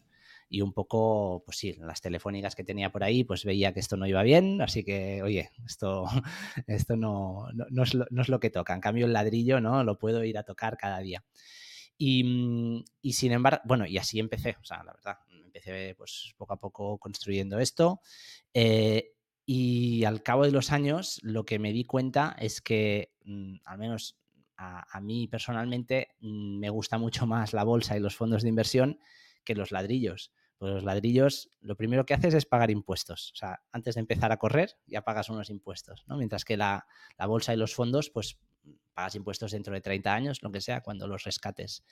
Em, y también el, mantenimiento del día a día. O sea, yo ya tengo mucho trabajo en mi trabajo, como para que encima o sea, hay que realquilarlo, hay que pintar, hay que no sé qué. O sea, esto es, es, un trabajo. Hay gente que igual le encanta, pero yo la verdad, mm, ¿no? Tener que reparar el aire acondicionado, estas cosas me dan un poco de pereza, no tengo ni idea y, y, y es un lío. Y al final lo acabas delegando y eso lo enlazo con otra, ¿no? otra cosa que a veces la gente dice, ah, me van a cobrar un X% por ciento de comisión en un fondo. Mm, bueno, pues lo que te cobra un administrador de la propiedad para gestionarte esto es que es una comisión, es elevada. Entonces, bueno, que no, digamos que mi marco, que era, ostras, esto es genial y además es tangible y es tan fácil, no era tan fácil, se pagan muchos impuestos, que en general no, me encanta, y, bueno, y si lo delegas, pues alguien te, lo tiene que gestionar. Así que bueno, pasé de un marco muy de activos reales, ¿no? podríamos llamar, a activos financieros. Y, entonces vi que eso realmente es lo que a mí me, gustaba y me mm, le veía el futuro. También desde el punto de vista de, habiendo visto especialmente en, bueno, en, PIMCO y en BlackRock, mm, la parte económica de modelización del, del futuro, al final lo que ves es que, es que sí, que en, renta variable es donde hay el, el upside, la, la potencialidad de que si las cosas van bien, si el mundo sigue creciendo, como lo ha hecho los últimos 120 años, pese a dos guerras mundiales, y la bolsa pues ha ido creciendo a largo plazo, pues oye, yo primero espero que no haya dos guerras mundiales en el próximo siglo y segundo que, bueno, eh, vamos a seguir por ahí. Así que, bueno, así he evolucionado un poco mi, marco. Vale, pero una vez que decides que, la clase de activo que parece que te resulta más interesante es la, renta variable, ¿de acuerdo? Eh, o las acciones de empresas, a partir de ahí hay mucho que hilar y hay mucho que, afinar, ¿no? Entonces, una primera cuestión que no sé cómo has evolucionado ahí es si eh, has pensado siempre que a pesar de la teoría de los mercados eficientes y que es súper difícil batir al mercado, etcétera, creías que a pesar de ello era interesante apostar por gestión activa, es decir, porque hay determinados gestores, ¿no? el más famoso probablemente sea, Warren Buffett, aunque él no tiene realmente un fondo de inversión, él tiene una holding ¿no? que, invierte en empresas, pero bueno, ha tenido consistentemente en los últimos 50 años pues una rentabilidad por encima del SP500, pero claro, es una de las pocas excepciones que existen, ¿no? Entonces, una, primera reflexión que te quería hacer es eso, ¿cómo, ¿cómo has visto, o sea, si crees desde el principio, cuando empiezas a trabajar, que esencialmente los mercados son eficientes y que por lo tanto la estrategia ganadora debería ir fundamentalmente por la indexación, o si has pensado eh, que, dado el éxito que han tenido ciertos gestores, que han sido capaces de batir al mercado durante periodos bastante prolongados de tiempo, creías que era conveniente más hacer esa apuesta por, intentar ver qué gestoras creías tú que te podían dar eh, resultados mejores, eh, o hacer tú mismo un stop picking, ¿no? Decidir tú, pues, ya que estás en los mercados, pues decidir tú hacer de tu propia cartera basada en. Entonces, ¿cómo planteas eso? O sea, dentro del mundo de las acciones, ¿cómo, cómo, cómo te, cómo ves esto? Pues yo empiezo muy, muy temprano con el concepto de RoboAdvisor fuera de España, que ya existe desde hace mucho, mucho tiempo, y, riesgo máximo de RoboAdvisor. Entonces, ¿qué es un RoboAdvisor? Un gestor automatizado que lo que hacen es te construir una cartera en España lo eficiente sería que fuera de fondos, pero como yo estaba fuera de España eran ETFs y estos suelen ser indexados. O sea, la gran, gran mayoría de, de robo-advisors usan fondos o ETFs que, son productos indexados. Entonces, así es como empiezo yo a invertir de forma recurrente.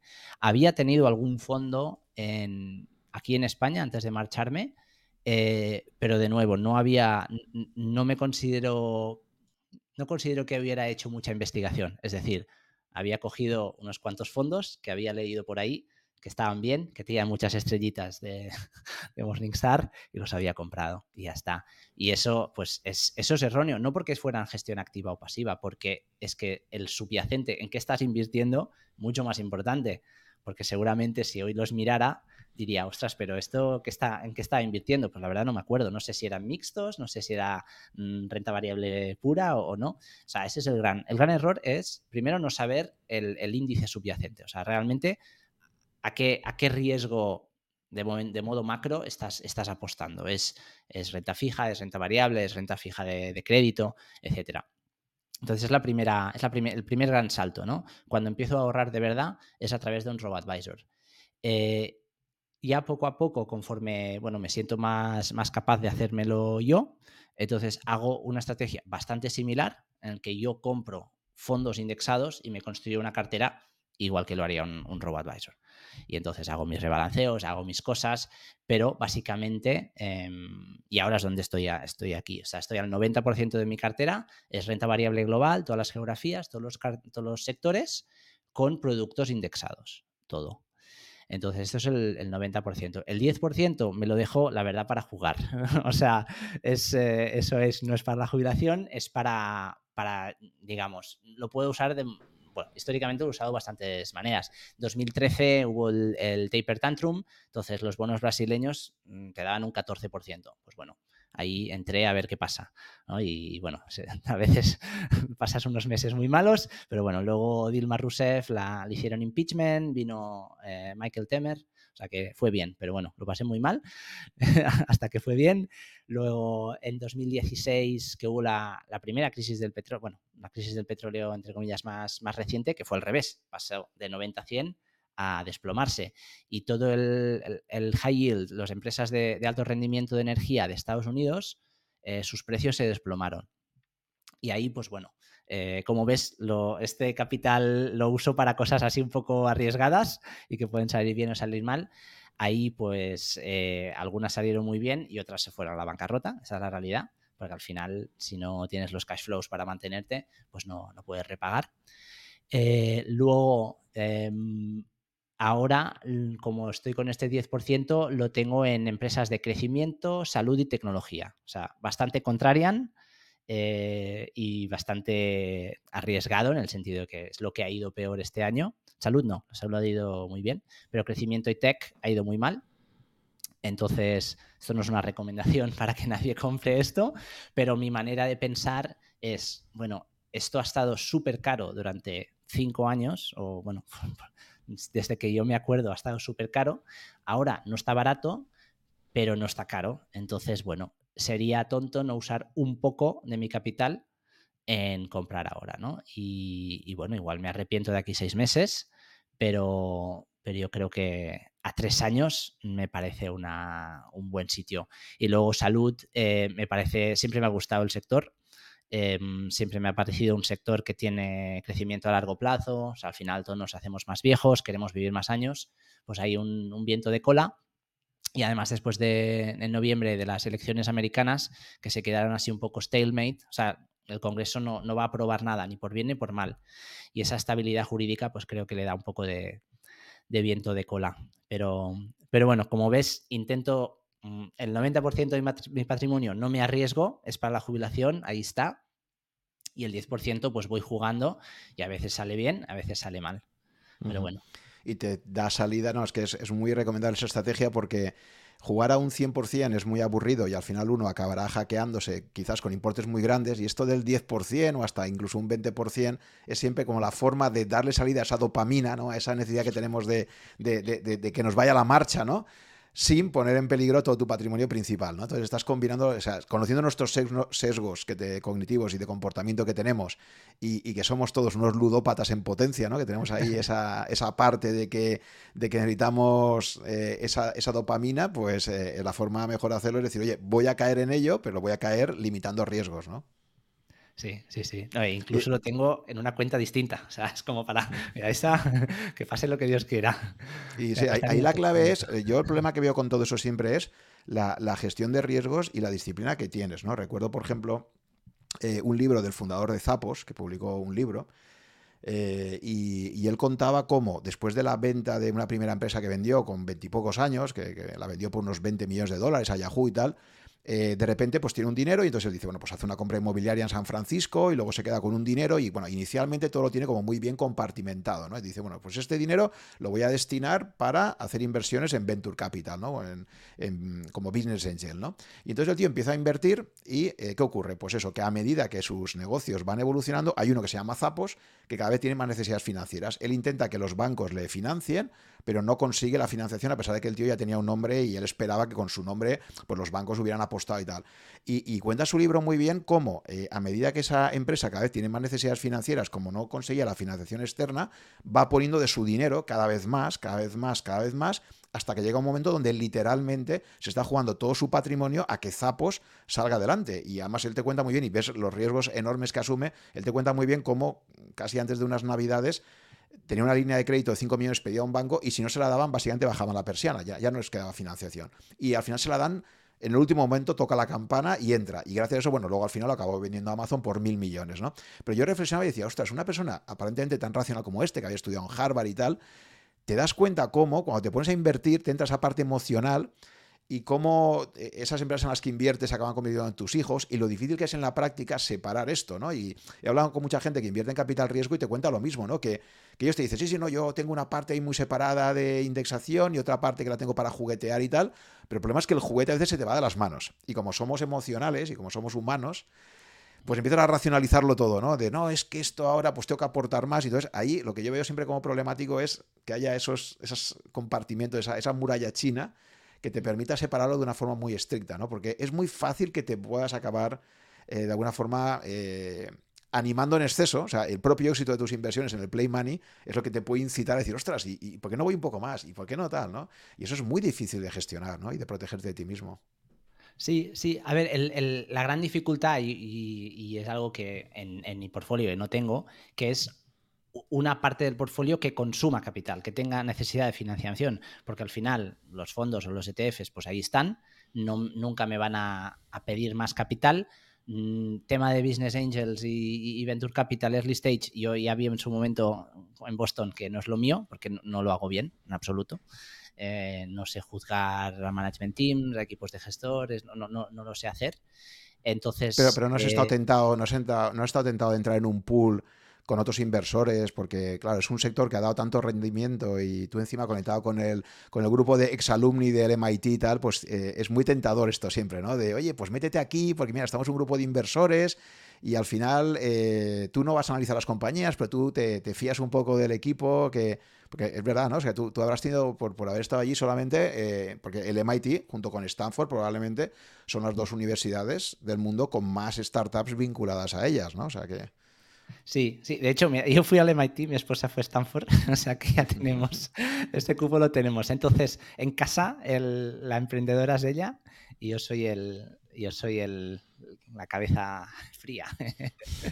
no, eh, eh, lo único y líquido, o sea, sí que ha habido oportunidades, incluso compañeros de clase que estaban haciendo las, las primeras rondas, ¿no? que lo que llaman Friends and Family o Series A y tal. Yo nunca he participado, por, por suerte o por desgracia, algunas han ido bien, otras no. Eh, siempre he considerado que no lo haría bien y me daba, me daba un, poco, un poco de miedo, esa es la realidad. Em, y entonces lo único y líquido que tenemos son los pisos y, y ya está. Mm, porque el otro factor que, que, no me gusta de los pisos, por ejemplo, es la iliquidez. O sea, ahora, pues, si Dios no lo quiera, pero algo le pasara a mi hija que necesitara un tratamiento muy caro lo que sea, pues bueno, eh, yo sé que lo puedo vender todo en un clic y en tres días está en mi, en mi, cuenta corriente, mientras que los pisos, pues yo qué sé, igual tardas X. Entonces, eh, eso es una carencia de mi portfolio, o sea, no tengo ese potencial crecimiento porque no tengo nada que sea eh, de capital riesgo, mm, de líquido solo tengo inmobiliario. Em, lo, lo, conozco y lo acepto. Mientras esté aceptado, me parece, me parece bien. Pero, pero sí, lo que hablas de autoanimarte, yo creo que eh, es lo que ha pasado con cripto, básicamente. Resumiendo mucho, pero... Sí, te vendes ahí. Y eso te iba a decir, entonces, eh, por clases de activos, entonces entiendo que tu cartera actual, como dices, es un 90% renta variable y fundamentalmente a través de índices mundiales, ¿no?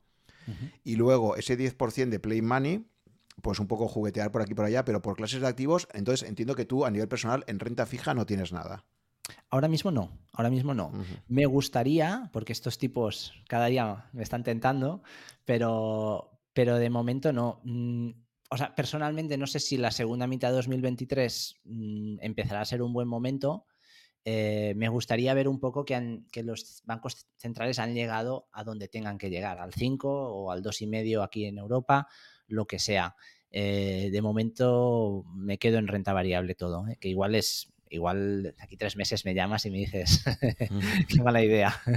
Pero así es como así es como estoy ahora. Sí, porque realmente, realmente, estás invirtiendo a largo plazo y digamos que para ti la volatilidad, porque claro, un poco el gran argumento de, de meterte en renta fija es que históricamente pues ha ido descorrelacionado de la renta variable y te servía para amortiguar las caídas de la renta de la renta variable, ¿no? Era como una especie de, de amortiguador, ¿no? Pero claro, también si eres una persona joven, eh, que aún pues tu horizonte de inversión es de muy largo plazo, etcétera, pues oye, el que haya volatilidad, una volatilidad no tiene por qué suponer pérdidas, simplemente es que efectivamente si necesitaras ese dinero, como decías antes, hablar de la iliquidez del piso, es verdad que te genera una iliquidez porque tú puedes vender un fondo mañana, pero un piso también lo puedes vender mañana si lo pones a mitad de precio, ¿sabes? Cuando la gente se queja de no consigo vender el piso, claro, no lo consigues vender porque lo quieres vender a un precio que no esté por debajo de tu precio de compra, bájalo más y a ver si lo vendes. Todo tiene precio de venta eh, si lo baja lo suficiente, ¿no? Entonces ahí probablemente lo que ocurre es que, es que tenemos mucha más apego emocional al precio del piso, pero lo mismo nos pasa a nuestras inversiones, ¿no? Tú has hecho una inversión financiera y nos cuesta mucho eh, aceptar pérdidas, nos cuesta mucho decir, oye, pues sí, mira, voy a vender por debajo del precio que lo compré, pero oye, pues me quito la posición y, ya está, ¿no? Entonces, eh, entiendo que el papel que ha jugado siempre la, la renta fija ha sido de amortiguador históricamente de la, de la renta variable para aquellas personas que se sienten más cómodas en su patrimonio financiero sin sufrir pérdidas muy grandes, ¿no? Porque además no es que tú te lo creas, es que luego tienes un entorno familiar donde empiezan a venir las preguntas, ¿no? De, oye, ¿dónde has estado invirtiendo? ¿Qué estás haciendo? Que acabo de ver la cuenta y estamos un menos 30, un menos 40, ¿no? Claro, es que luego ahí ya no eres tú, es que es todo tu entorno, ¿no? El que te empieza a hacer preguntas y a lo mejor tú tienes la suerte de que tienes eh, una pareja que esto lo entiende perfectamente y tal, pero en otros casos no es tan fácil. Entonces uno toma decisiones de inversión y luego cuando las cosas te van mal, pues tú en un test de idoneidad has declarado que sí, que sí, no, yo si el mercado cae un 40% lo veo como una oportunidad y tal, pero luego cuando lo sufres de verdad, cuando pasas por ello, pues, eh, pues eso es otra cosa, ¿no? Sí, no, estoy totalmente de acuerdo. O sea, eh, eh, varias cosas ¿no? que has tocado que son muy importantes. El, el, concepto de te pones en un sitio, hay pérdidas y lo que pensabas que era a largo plazo te pones muy nervioso y ahí pues yo, o sea, mí me ha pasado. O sea, en este 10% de Play Money, eh, en, 2000, eso, en 2016, en febrero de 2016, cuando empiezas a ver que algunas de las empresas que tienes, los bonos, mm, van en bancarrota, dices, bueno, ¿qué hago? ¿no? Entonces, eh, pues esto, esto es complicado. Y también otro tema que has tocado que me parece muy importante es el, el apego emocional. Yo tengo mucho menos problema rebalanceando el 90% de mi cartera que el, que el resto. Es decir, el 90% de mi cartera, como entre comillas pienso, bueno, no es decisión mía, pues este año, eh, pues durante unos meses, Estados Unidos fue mejor, emergentes fue peor, pues bueno, vendo Estados Unidos, compro emergentes, ya estoy, estoy en, target, ¿no? En, en, lo que yo tengo que estar. Y es como muy poco emocional, porque no, no tengo una tesis de inversión ahí. Sin embargo, ahora que, que, bueno, que tengo unos, unos, fondos de tech, ¿no? Pues si, si se desploman en enero por la razón que sea, pues yo qué sé, no, no, sé si voy a vender. Mm, voy a decir, no, no, esto va a funcionar y tal, y me quedo, y, rebalancear va a ser mucho más duro. Mm, o sea, esto, esto, es, esto es cierto, esto es, es la gran... Es la gran verdad que yo creo que nos ocurre a todos y seguro que a los mejores mm. inversores. Les... Y ahí veo una, una, gran ventaja que tiene un robo-advisor es, es esta, ¿no? Que cuando te pilla eh, cuando te pilla un momento de gran convulsión, yo por ejemplo recuerdo la última muy gorda y la que para mí me ha supuesto un mayor drawdown desde que esto lo, estoy midiendo, eh, es precisamente eh, pues esa famosa segunda quincena de marzo 2020, cuando se inicia la pandemia, pues que los mercados se derrumban y yo en mi caso particular, pues ahí tuve un drawdown global, ¿no? De toda la cartera indexada de un menos 28%, ¿no? Eh, en ese momento, el, el advisor en el que estaba en ese momento, pues se puso en marcha y entonces, pues vende de uno y empieza a comprar otro. Claro, en esos momentos, si te toca a ti tomar las decisiones de vende esto, cómprate lo otro, ostras, en un momento donde parece ahí que hay todo el mundo confinado, eh, muchísima histeria, es muy difícil ser frío para entrar ahí, ver tus cuentas y bueno, vendo esto, compro. A lo mejor tú eres un profesional de esto, ¿no? Y, y a lo mejor pues lo tienes, eh, lo tienes más, pero, pero para la mayor parte de gente, yo creo que una de las grandes cosas que tiene un robo advisor es que si te lo haces tú mismo, cuando entres ahí a la cuenta del banco o del broker y, tengas que dar estas órdenes y estos cambios y tal, mm, va a haber mucha emoción ahí jugando. Y, en cambio, pues eh, un robo-advisor es una máquina donde tú le has definido unos algoritmos en un momento donde estabas muy tranquilo, muy frío, le has dicho estas son las reglas de juego y, las va a ejecutar eh, de una forma probablemente pues mucho más en, lo que tú querías hacer cuando estabas tranquilo que no, que no en medio de, de, una tormenta, ¿no? Que en medio de la tormenta, pues el algoritmo que tenías de funcionamiento es muy fácil que lo sabotees tú mismo, ¿no? Sí, sí, que te haces trampas, que dices, no, en verdad yo quería tener un poco más de esto, un poco menos. Sí, sí, esto, esto ocurre. Y sí, la otra ventaja de que te lo haga alguien es que efectivamente cuando la renta fija se comporta como renta fija, que no es este año claramente, pero históricamente así ha sido, eh, es que ahí sí que te aprovechas de mm, comprar barato y, vender caro. O sea, este rebalanceo de una cartera, que no sería el caso de la mía, porque al final hay un, riesgo que es renta variable. Pero si hay los dos riesgos y, hay un algoritmo de rebalanceo, pues efectivamente eso, eso pasa, que estarías o el RoboAdvisor estaría comprando la, la, renta variable cuando está barata y la estaría vendiendo cuando está un poco más, un poco más cara. Vale, hemos hablado de como clases de activos de renta variable, de renta fija, pero aún nos quedan algunas clases de activos más, ¿no? Ahí tenemos el oro y lo que algunos llaman, que dicen que podría ser oro 2.0, que es, que es Bitcoin, ¿no? Y no sé si alguna otra criptomoneda, ¿no? Yo por lo menos eh, la, que me parece un claro sustituto sería, sería Bitcoin, ¿no? Entonces, quería preguntarte sobre estas clases de adiciones de activos, si las has tocado alguna vez eh, o no, y un poco opinión sobre ellas, ¿no? Sí, el, oro en PIMCO se modelizaba como un, inflation link bond, o sea, un, bono link, eh, eh, enlazado con la inflación de 25 años de, duración. Se consideraban equivalentes. No lo son, porque tiene otras características, pero digamos, de modo resumiendo mucho, se considera que es algo que, cuyo cupón es cero, además, para un poco para, rizar el rizo. El cupón es cero o incluso ligeramente negativo si cuentas los, los temas de almacenaje, los costes de almacenaje, y tiene una duración muy larga. Entonces, cuando lo, lo, poníamos en la cartera, era siendo consciente de que te estaba añadiendo, de que era un poco sustituto de la renta fija. Entonces, esto es como se considera un punto de vista de modelización. Luego, pues con el Taper Tantrum de 2013, este modelo lo, tiramos por la basura, ¿no? Pero, pero bueno, al menos el modelo estaba. Y, yo lo sigo considerando así. O sea, yo en general no tengo oro, mm, no creo que no he tenido nunca directamente. Mm, no, la verdad es que no. Nunca he tenido oro. No, no, es un mal, no es un mal activo, me parece mal, pero lo veo, em, me parece muy difícil de predecir.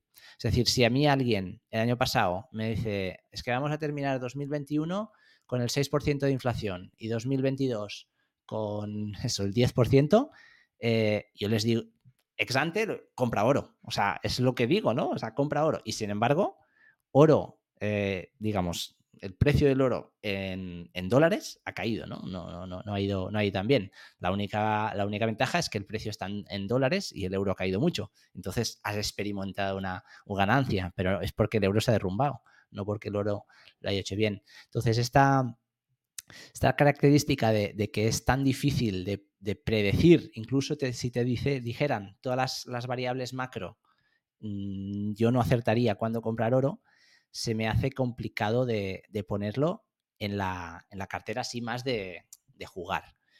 En la cartera estratégica, desde un punto de vista de quiero tener oro porque soy muy conservador, no me parece un mal activo. ¿Y criptomonedas? Eh, ¿Cómo lo ves? es, el, gran, desconocido. Yo, no lo veo como oro 2.0. Em, yo lo veo. Mm, es decir, criptomonedas no tengo. Bueno, Bitcoin, es que yo a mí la categoría de criptomonedas no me gusta. Yo creo que está Bitcoin ah, y luego está todo lo demás, ¿no? O sea, entonces. Sí. Bitcoin, si es primero por, por hablar de Bitcoin específicamente, ¿no?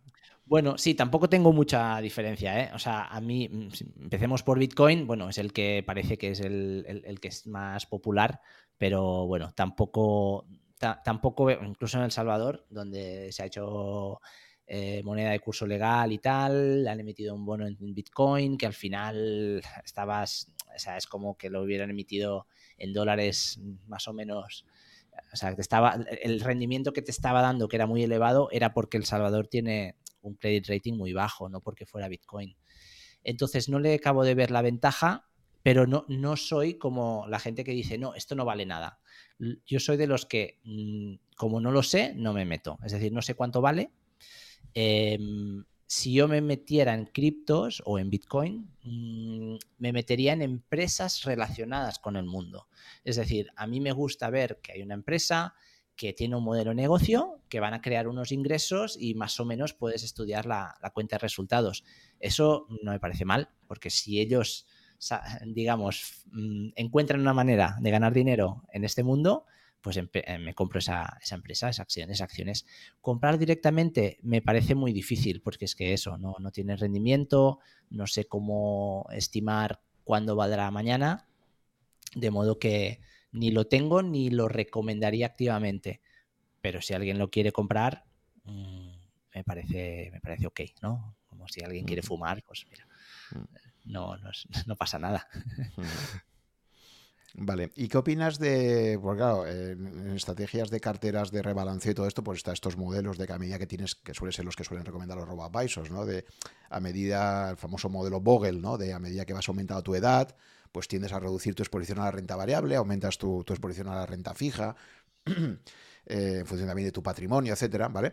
Pero dentro de ese modelo hay, hay uno alternativo que estoy viendo que hay, hay, bastante gente en España que partiendo del diagnóstico de que lo mejor es indexación global, pues curiosamente hay una serie de gestores y de gente pues que tiene un, bueno, en fin, algunos de ellos eh, también entrevistados por mí, que, que habla mucho de la cartera permanente, ¿no? Esta cartera permanente que, popularizó en los 70 Harry Brown, y entonces, bueno, pues ellos consideran que hay estos, eh, esta inversión de 25% renta fija, 25% renta variable, 25% oro y 25% creo que es cash, ¿no? O sea, tenerlo en efectivo, si no mal recuerdo.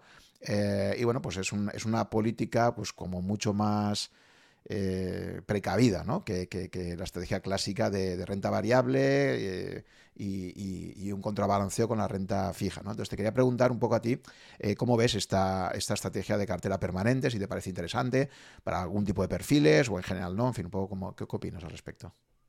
A mí me gusta, ¿eh? A mí me gusta. O sea, no, no para mí ni para mi perfil, pero si tuviera el típico primo que te pregunta, oye, dime un fondo y claro, esa, le dices, le empiezas a contar que si RoboAdvisor, que estás diversificado, y dices, no, no, pero dime un fondo.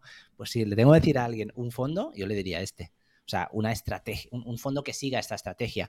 Porque como tú dices, al final, renta variable tienes 25%, o sea, es claramente conservador, y, la, y las otras tres cuartas partes de la cartera están, están bien balanceadas. Y el hecho de que siempre tengas ese 25% de liquidez, pues mm, digamos que, a, mí me gusta la, la estrategia del punto de vista teórico veo por qué tiene que funcionar.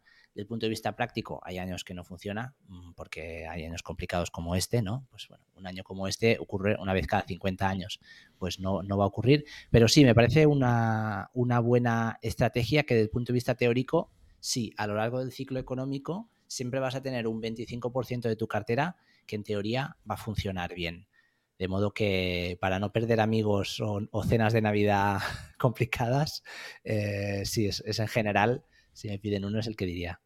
Pero ¿no crees que tener solo esa exposición a un 25% es una estrategia excesivamente prudente que te puedes estar pidiendo bastante rentabilidad a largo plazo? O sea, pues, a lo mejor quizás puede ser una estrategia buena para alguien que tenga poco, o sea, alguien que tenga ya un patrimonio enorme y que sencillamente lo que quiera es proteger ese patrimonio frente a cualquier tipo de, de pérdidas, ¿no? Pero, no sé, para una persona joven que se está construyendo una cartera a largo plazo, que tiene 30 años por delante de trabajo, tal, uff, eh, apostar a largo plazo por algo solamente expuesto a un 25% a la renta variable, a mí de entrada me chirría un poco, ¿no? O sea, es como que estar pidiéndote mucha rentabilidad potencial ahí, ¿no? Sí, sin duda. Al final depende de, o sea, al final son pasos comunicantes. ¿Cuánto quieres trabajar tú y cuánto quieres que trabaje tu dinero?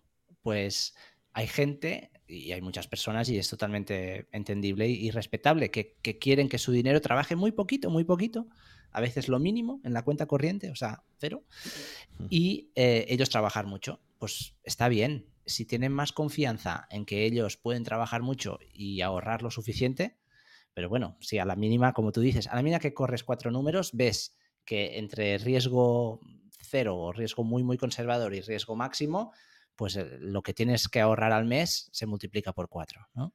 O sea, al revés, si, tomas demasiado poco riesgo, pues fácilmente se te multiplica por cuatro lo que tienes que ahorrar al mes. Pero, digamos, eh, desde el punto de vista de perder amigos en, los próximos 12 meses, eh, siempre es lo, más, lo más conservador. Dicho eso, lo que, lo que eso es un poco medio, medio broma, ¿no? Lo que decía la cena de Navidad. Pero la, la realidad es que las personas a veces piensan de un modo monolítico y al final yo creo que lo que tendrían que pensar es en objetivos, un poco lo que tú has apuntado, ¿no? Incluso la persona más conservadora, si tiene 35 años antes de jubilarse, este, esta porción debería estar toda en renta variable. Que luego la porción para comprarse un piso dentro de 5 años la tenga sin riesgo, pues mm, me parece, oye, me parece válido si tiene mucho miedo y tal, pero, pero al final depende del objetivo. O sea, no, no, no es tan fácil como decir, esta persona es 50-50, renta variable, renta fija. Es, este objetivo es 50-50 o este objetivo. Eh, un poco está, eh, pensar en el objetivo, eso creo que ayuda. Vale, pues ahora si te parece vamos a pasar ya al, proyecto de, de, My Investor, ¿no? Eh, que comentabas, pues bueno, a todo esto la pandemia te pilla a ti en Londres, me imagino, ¿no? O sea, o, te volviste a España o qué. Bueno, se pilla medio en Londres, medio en España. Es decir, eh, Londres reacciona tarde, no cierra las escuelas, entonces pues ahí aguantamos y hay un día que se pone muy mal y, por lo que leíamos, porque por suerte no teníamos problemas, porque le, leíamos que el NHS, que el, National Health Service estaba colapsado, nos dio miedo, cogimos un vuelo y, y a casa y, bueno, o sea, sí, a España. Por, pero por miedo, ¿eh? por suerte no ocurrió nada y todo el mundo estaba bien, pero nos daba miedo que si nos daba algo, eh, no, no, no nos atendieran. Así que mitad y mitad. Y quizás, y quizás lo que tú comentabas, ¿no? Que también un poco tu, contexto, pues yo creo que la, la, pandemia todo nos cambió un poco, ¿no? Porque estás muchas horas en casa y más en tu entorno, ¿no? Pues con, con niños pequeños y tal, y quizás probablemente por eso, ¿no? Los aspectos personales se priorizan y, y, haces un giro. Es el típico momento de, reflexión y coger perspectiva sobre tu carrera profesional y tal, ¿no?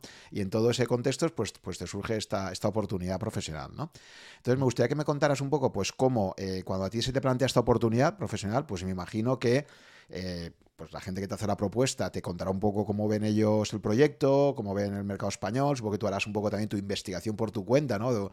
con ese pasado de consultoría estratégica de McKinsey, ¿no? Decir, oye, voy a, intentar entender este entorno competitivo, ¿no? Tenías ya la referencia de, otros mercados más desarrollados como el británico o el norteamericano, porque tú has dicho que, habías invertido antes en RoboAdvisors, pero entiendo que eran los británicos, ¿no? Porque porque tú en Estados Unidos solo estuviste el periodo de, del MBA y ya está, ¿no? O sea, no, llegaste a estar más tiempo. O sea, yo empecé Entonces, en... Hmm, o sea, empecé en 2008 en, Londres, giré un poco, he estado en Estados Unidos solo dos años y luego volví a Londres, sí. en, el mercado británico... Eh, hay, algunos proyectos de RoboAdvisors y tal, lo que pasa es que creo que por la información que tengo, no, aún ninguno de ellos es, rentable, ¿no? O sea, no, no, han conseguido aún llegar, ¿no? Creo que el más grande es, es Nutmeg, ¿no? ¿Puede ser? Sí, bueno, de hecho yo lo conocía porque mi, esposa eh, fue una de las primeras empleadas de Nutmeg. Ella fue a clase con el fundador de Nutmeg eh, en Stanford y entonces Nick le llama y le dice, oye, ¿quieres venir aquí y tal? Estoy montando esto y ella pues se une, ¿no? Y entonces por eso conocía yo muy bien eh, un poco los economics de un RoboAdvisor, digamos, las cosas buenas, las cosas malas. Desde el punto de vista del cliente, yo creo que es excelente. Y en España eh, había, existían, pero yo pensaba que había oportunidad de hacerlo distinto, mejor, digamos, un poco de hacer las cosas que yo había visto en UK que funcionaban y hacerlo, y hacerlo mejor aquí, ¿no? Entonces, un poco por eso, por eso me vengo.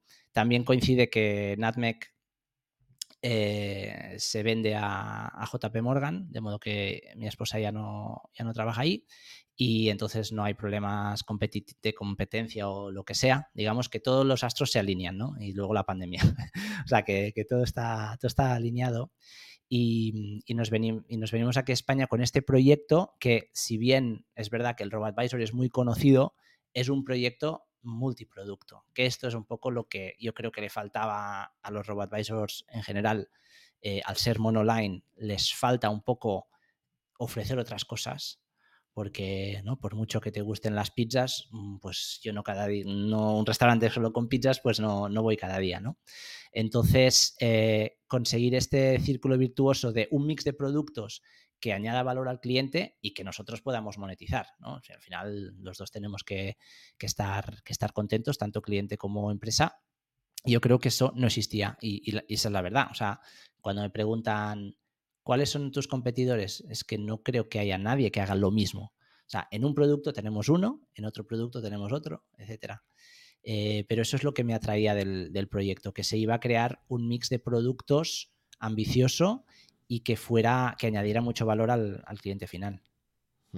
Vale, el contexto de partida es muy distinto porque, claro, una cosa es Estados Unidos o, el Reino Unido, los mercados anglosajones en, general, son mercados poco bancarizados comparados con los mercados de Europa continental. Es decir, la banca no tiene un peso específico ahí tan grande, hay, mucha empresa especializada, ¿de acuerdo? y el cliente está más acostumbrado a trabajar así. Eh, el tema que tenemos en España, por ejemplo, es que el sector bancario, la banca, ha sido eh, claramente la, el agente clave para la mayor parte de ahorro de las familias. ¿no? La familia típicamente ha ahorrado lo que el director de su sucursal de toda la vida le ha dicho que haga. ¿no? Eh, con claros conflictos de interés, porque lógicamente cuando un banco te ha recomendado productos de inversión, típicamente son esos los productos que ese banco en ese momento tiene dentro de su política comercial, como que hay que promocionar sí o sí, esto es lo que ahora hay que vender, y si hay que vender un fondo garantizado, pues te lo vendo, aunque sea un producto catastrófico, ¿no? Pero esa palabra garantizado que tanto vende en España, ¿no? Eh, y entonces, claro, uno de los grandes problemas que ha habido tradicionalmente con los bancos, efectivamente, es que tienen ese conflicto de interés, ¿no? Como ellos tienen su propio producto, donde además tienen unos intereses creados para colocarlos a sus propios clientes, pues lógicamente no te van a ofrecer el producto que sea mejor para ti, sino el producto que en ese momento, por estrategia comercial de la entidad, pues te, quieran ofrecer, ¿no? Porque tiene más márgenes o porque les interesa colocarlo, ¿no? Eh, frente a ese contexto, claro, salen los robo como entidades totalmente independientes pero que se encuentran con el muro de piedra de que, de que el cliente español pues es muy conservador, está muy acostumbrado a hacer lo que le dice su banco y coger a gente que, es muy del banco de toda la vida y que de repente te digan, oye, métete aquí en esta otra historia, ¿no? Y, tal, pues, pues cuesta mucho, ¿no? O sea, hay, hay unos... Eh, que, son los frikis que consumen podcasts como este, ¿no? Que, pronto ven estas cosas y que son la gente que entra a los foros de Rankia y están ahí todo el día eh, comentando y están a la última, pero eso es un poco, nosotros somos la excepción, es un poco como lo que decías antes de, oye, que los, del Brexit de Londres éramos la minoría, ¿no? Nos creíamos que el Brexit no iba a salir, porque, pero claro, es que éramos unos frikis que estábamos ahí que nos damos cuenta que el resto del Reino Unido no es Londres, ¿no? No es, no es la City, ¿no? Por aquí pasa un poco lo mismo, ¿no? Los que estamos todos los días en, en foros financieros y todo esto, nos creemos que el resto del planeta es igual que nosotros. Y no, la inmensa mayoría de familias españolas sigue siendo gente que hace lo que dice un poco su banco, ¿no?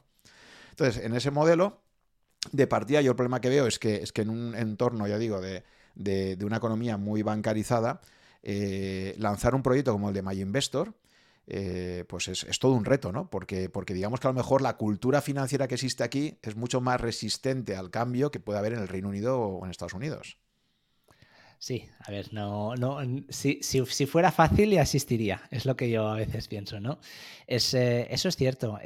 lo que no existe o sea, lo que, no, lo que la gente tiene que poco a poco mm, ver no es tanto que si RoboAdvisor, que si fondo indexado, que tal, es un poco el, mix de productos. Y entonces, bueno, de ahí que nosotros también tengamos hipotecas y cuentas, y, es decir, tenemos productos que la gente está más familiarizada con ellos, los productos más, más tradicionales, que eso pues también añaden valor al cliente, eh, pero sí, ese es, un, es un muro. Eh, creo que, o esperaría que la pandemia nos, haya dado un empujón en la, en la, dirección correcta, pero, pero claro, sí. Es decir, aquí la tradición, bueno, solo hay que ver el IBEX, ¿no? Que cuál es la composición de, financieras en el IBEX es, grande en el, índice español mm, comparado con otros, con otros países y esa relación, eh, digamos, que la gente tiene con su banco es casi bueno, o sea, en, mi época era casi sentimental, ¿no? Me han hecho la libreta del no sé qué, del XY banco, ¿no?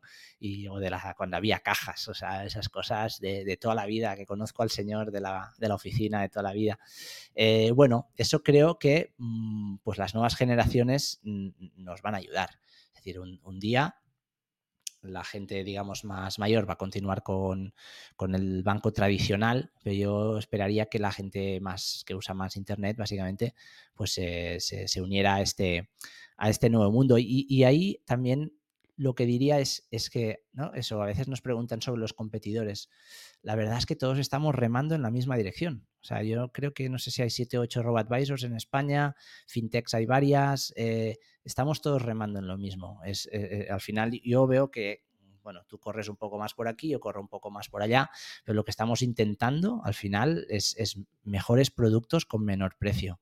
Entonces, em, y bueno, que la gente pueda llegar a su independencia financiera. Por eso que todo lo que otros pueden abrir camino, a mí mm, me parece bien. Vale, entonces, em, eh, lo que hace el proyecto de MyInvestor a mí me parece eh, muy interesante es que partiendo el proyecto de estar liderado por un banco, es decir, que no es un proyecto estrictamente independiente, como ha podido ser otros proyectos como el de Indexa, ¿no? Pues fue un poco que fue el pionero y que de momento parece que ha conseguido más patrimonio, etcétera. En, el caso de MyInvestor, la, la apuesta nace de un banco, pero para mí el aspecto diferencial eh, es que eh, claramente en este caso no hay conflicto de interés porque Amban de alguna forma dice desde el principio, a diferencia de lo que han hecho otros grandes bancos que han sacado su robo advisor, pero, pero que al final te están ofreciendo fundamentalmente sus fondos, ¿no? O sea, que hay ahí ese conflicto de interés, ¿no? En el caso de Ambank dice, bueno, esto es un proyecto liderado por un banco, aunque creo que también tenéis otros accionistas, ¿no? Creo que está ahí el Corte Inglés Seguros, AXA, España, ¿no? Eh, o sea, hay más inversores, pero bueno, digamos que Amban tiene el 70%, creo, ¿no? De, como accionista, es el accionista mayoritario. Entonces, siendo banco, hace una apuesta y dice, oye, voy a, voy a hacer una apuesta por esto más agresiva que la que han hecho otros bancos. Quizás se lo puede permitir porque es un banco mucho más pequeño ¿no? y más especializado en, gestión de patrimonios, quizás. Y, hace esta apuesta de decir, yo voy a ofrecer el mejor producto y no me voy a casar con nadie y no voy a intentar vender aquí mis fondos, sino, sino el fondo que considere que sea mejor para mis clientes, ¿no? Sí, sí, a mí es lo que me gusta, ¿no? También de la arquitectura abierta, esta, esta palabra, ¿no? Que no tiene nada que ver con la arquitectura de poner tochos y ladrillo, pero básicamente es ofrecer los mejores fondos que a nosotros nos da igual, nos da igual que compres el fondo A, el Fidelity, el BlackRock, tal, te los vamos a ofrecer todos, ¿no?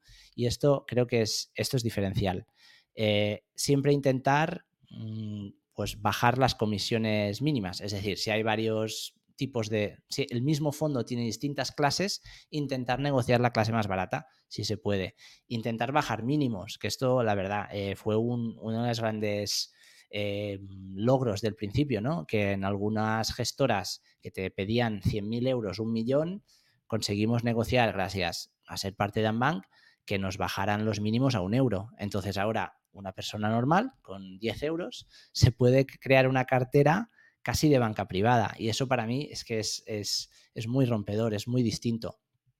Con la seguridad de que al final, como somos un banco, pues el dinero está protegido por el Fondo de Garantía de Depósitos, está, hay una regulación que yo esperaría que al cliente de a pie le da más tranquilidad, ¿no? que nosotros estemos supervisados y, que esté todo garantizado y tal, que si fuera una fintech sin más, ¿no? Una fintech sin más, una empresa eh, pequeña mm, que se dedica a las finanzas o a la tecnología, a las finanzas o tecnología, igual no te da tanta confianza que una empresa que está muy regulada. Al final nosotros tenemos que seguir unos, unos patrones y unas cosas. Así que las, dos cosas, ¿no? De, tener la seguridad de los bancos de toda la vida y la apertura de miras de ofrecer lo mejor y, digamos, banca privada para la gente normal una, una, cosa que, levanta bastantes dudas un poco, o que se dice, bueno, porque MyInvestor la verdad es que ha salido con una política súper agresiva de precios, la verdad es que a nivel de comisiones y de todo, pues tiene una, una oferta tremenda. Pero claro, ahora mismo me imagino que es un proyecto que está en pérdidas, ¿no? Porque al final, pues estás haciendo una apuesta, estás, estás creándote un poco una base de, clientes, estás haciendo una inversión a medio plazo, pues eso, el típico proyecto como una startup, ¿no? Que al principio tiene un modelo de crecimiento agresivo, sabiendo que eso le supone incurrir en pérdidas, pero que en algún momento futuro eso conseguirá eh, levantar el vuelo y entrarás ya en beneficios, ¿no?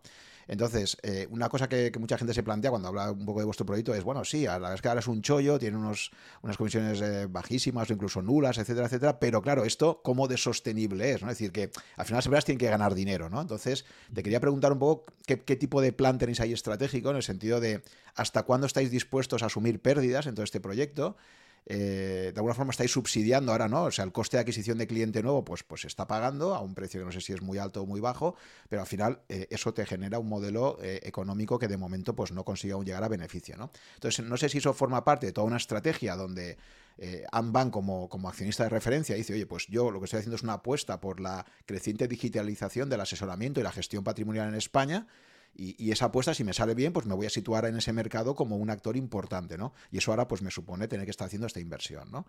Entonces, no sé un poco en qué horizonte os movéis, porque mucha gente comenta esto, ¿no? Dice, oye, pues sí, ahora mismo es un chollo, pero no sé hasta cuándo, o sea, no sé si voy a entrar ahora con, con, esta propuesta de que me sale muy barato, pero a lo mejor dentro de seis meses, pues cambian la política y nos dicen que, se acabó, que ahora ya tienen que irse al break-even y, que todo esto pues va a suponer pagar más comisiones, etcétera, ¿no? Un poco, pues, ¿qué, modelo tenéis de, de crecimiento, ¿no? Ahí, pues, mm, sin que yo ahora haya influido en el modelo de negocio que se montó antes de, yo llegar. Mi experiencia viendo NatMec, pues la verdad es que es muy útil. Si es un RoboAdvisor monolínea, es muy difícil, ¿no? Este, digamos, este break-even está muy lejos. Si eres multiproducto como somos nosotros, eso está súper cerca. De hecho, mm, ganamos un montón de dinero en, muchas otras áreas. Es decir, el RoboAdvisor, cada cartera nueva, el coste marginal, el coste adicional es, cero, no cuesta nada y lleva, lleva ingresos. O sea que esto es, es, beneficio neto porque ya el algoritmo está montado, todo está montado. Y otras líneas de negocio mm, están dando dinero. O sea, una hipoteca al Euribor ahora está dando mucho dinero. Incluso una hipoteca tipo fijo está dando dinero la cuenta corriente está dando dinero.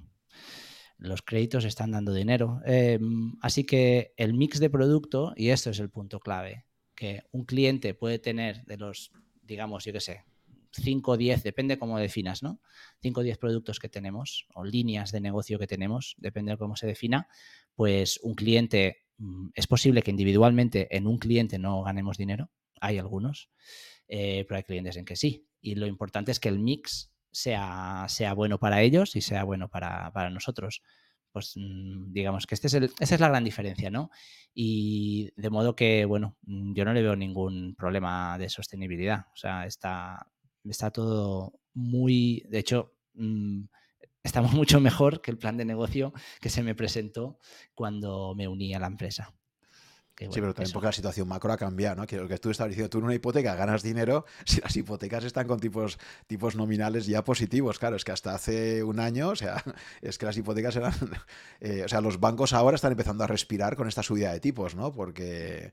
Claro, los márgenes comerciales antes eran, eran mínimos, ¿no? Por lo tanto, aunque fuerais multiproducto, en un escenario como el 2021, entiendo que se te hace todo muy cuesta arriba, ¿no? Porque los productos que tienes clásicos de crédito apenas tienes margen ahí. Sí, eh, pero entonces otros productos crecen. O sea, al final lo bueno es crear un, ecosistema. A mí me gusta pensar en un ecosistema donde, bueno, pues mm, en un entorno macro Y, lo que hubiera pasado es que otros productos hubieran crecido mucho más. Eso no tengo, no tengo ninguna duda. En un entorno macro mucho más estable, pues igual los créditos pignorados hubieran crecido mucho, que es un producto que deja, que deja buen margen. O sea, al final mm, lo importante es que el mix de productos sea, sea robusto y que no dependas un poco, ¿no? Como en JP Morgan. Si solo tienes el equipo de industrials, pues bueno, en 2008 los echas a todos. Si tienes varios equipos, pues mi equipo estoy convencido que pagó los salarios de, todo el mundo del edificio porque fue un año espectacular, mientras que los otros equipos les fue muy mal.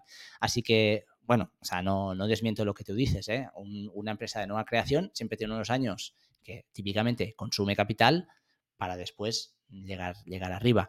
Eh, luego hemos tenido la suerte que efectivamente el entorno macro ha cambiado y estamos eh, pues adelante en nuestro business plan, pero que bueno, que el business plan se hace para decir si esto, si hubiéramos estado conforme al business plan, pues hubiéramos seguido adelante.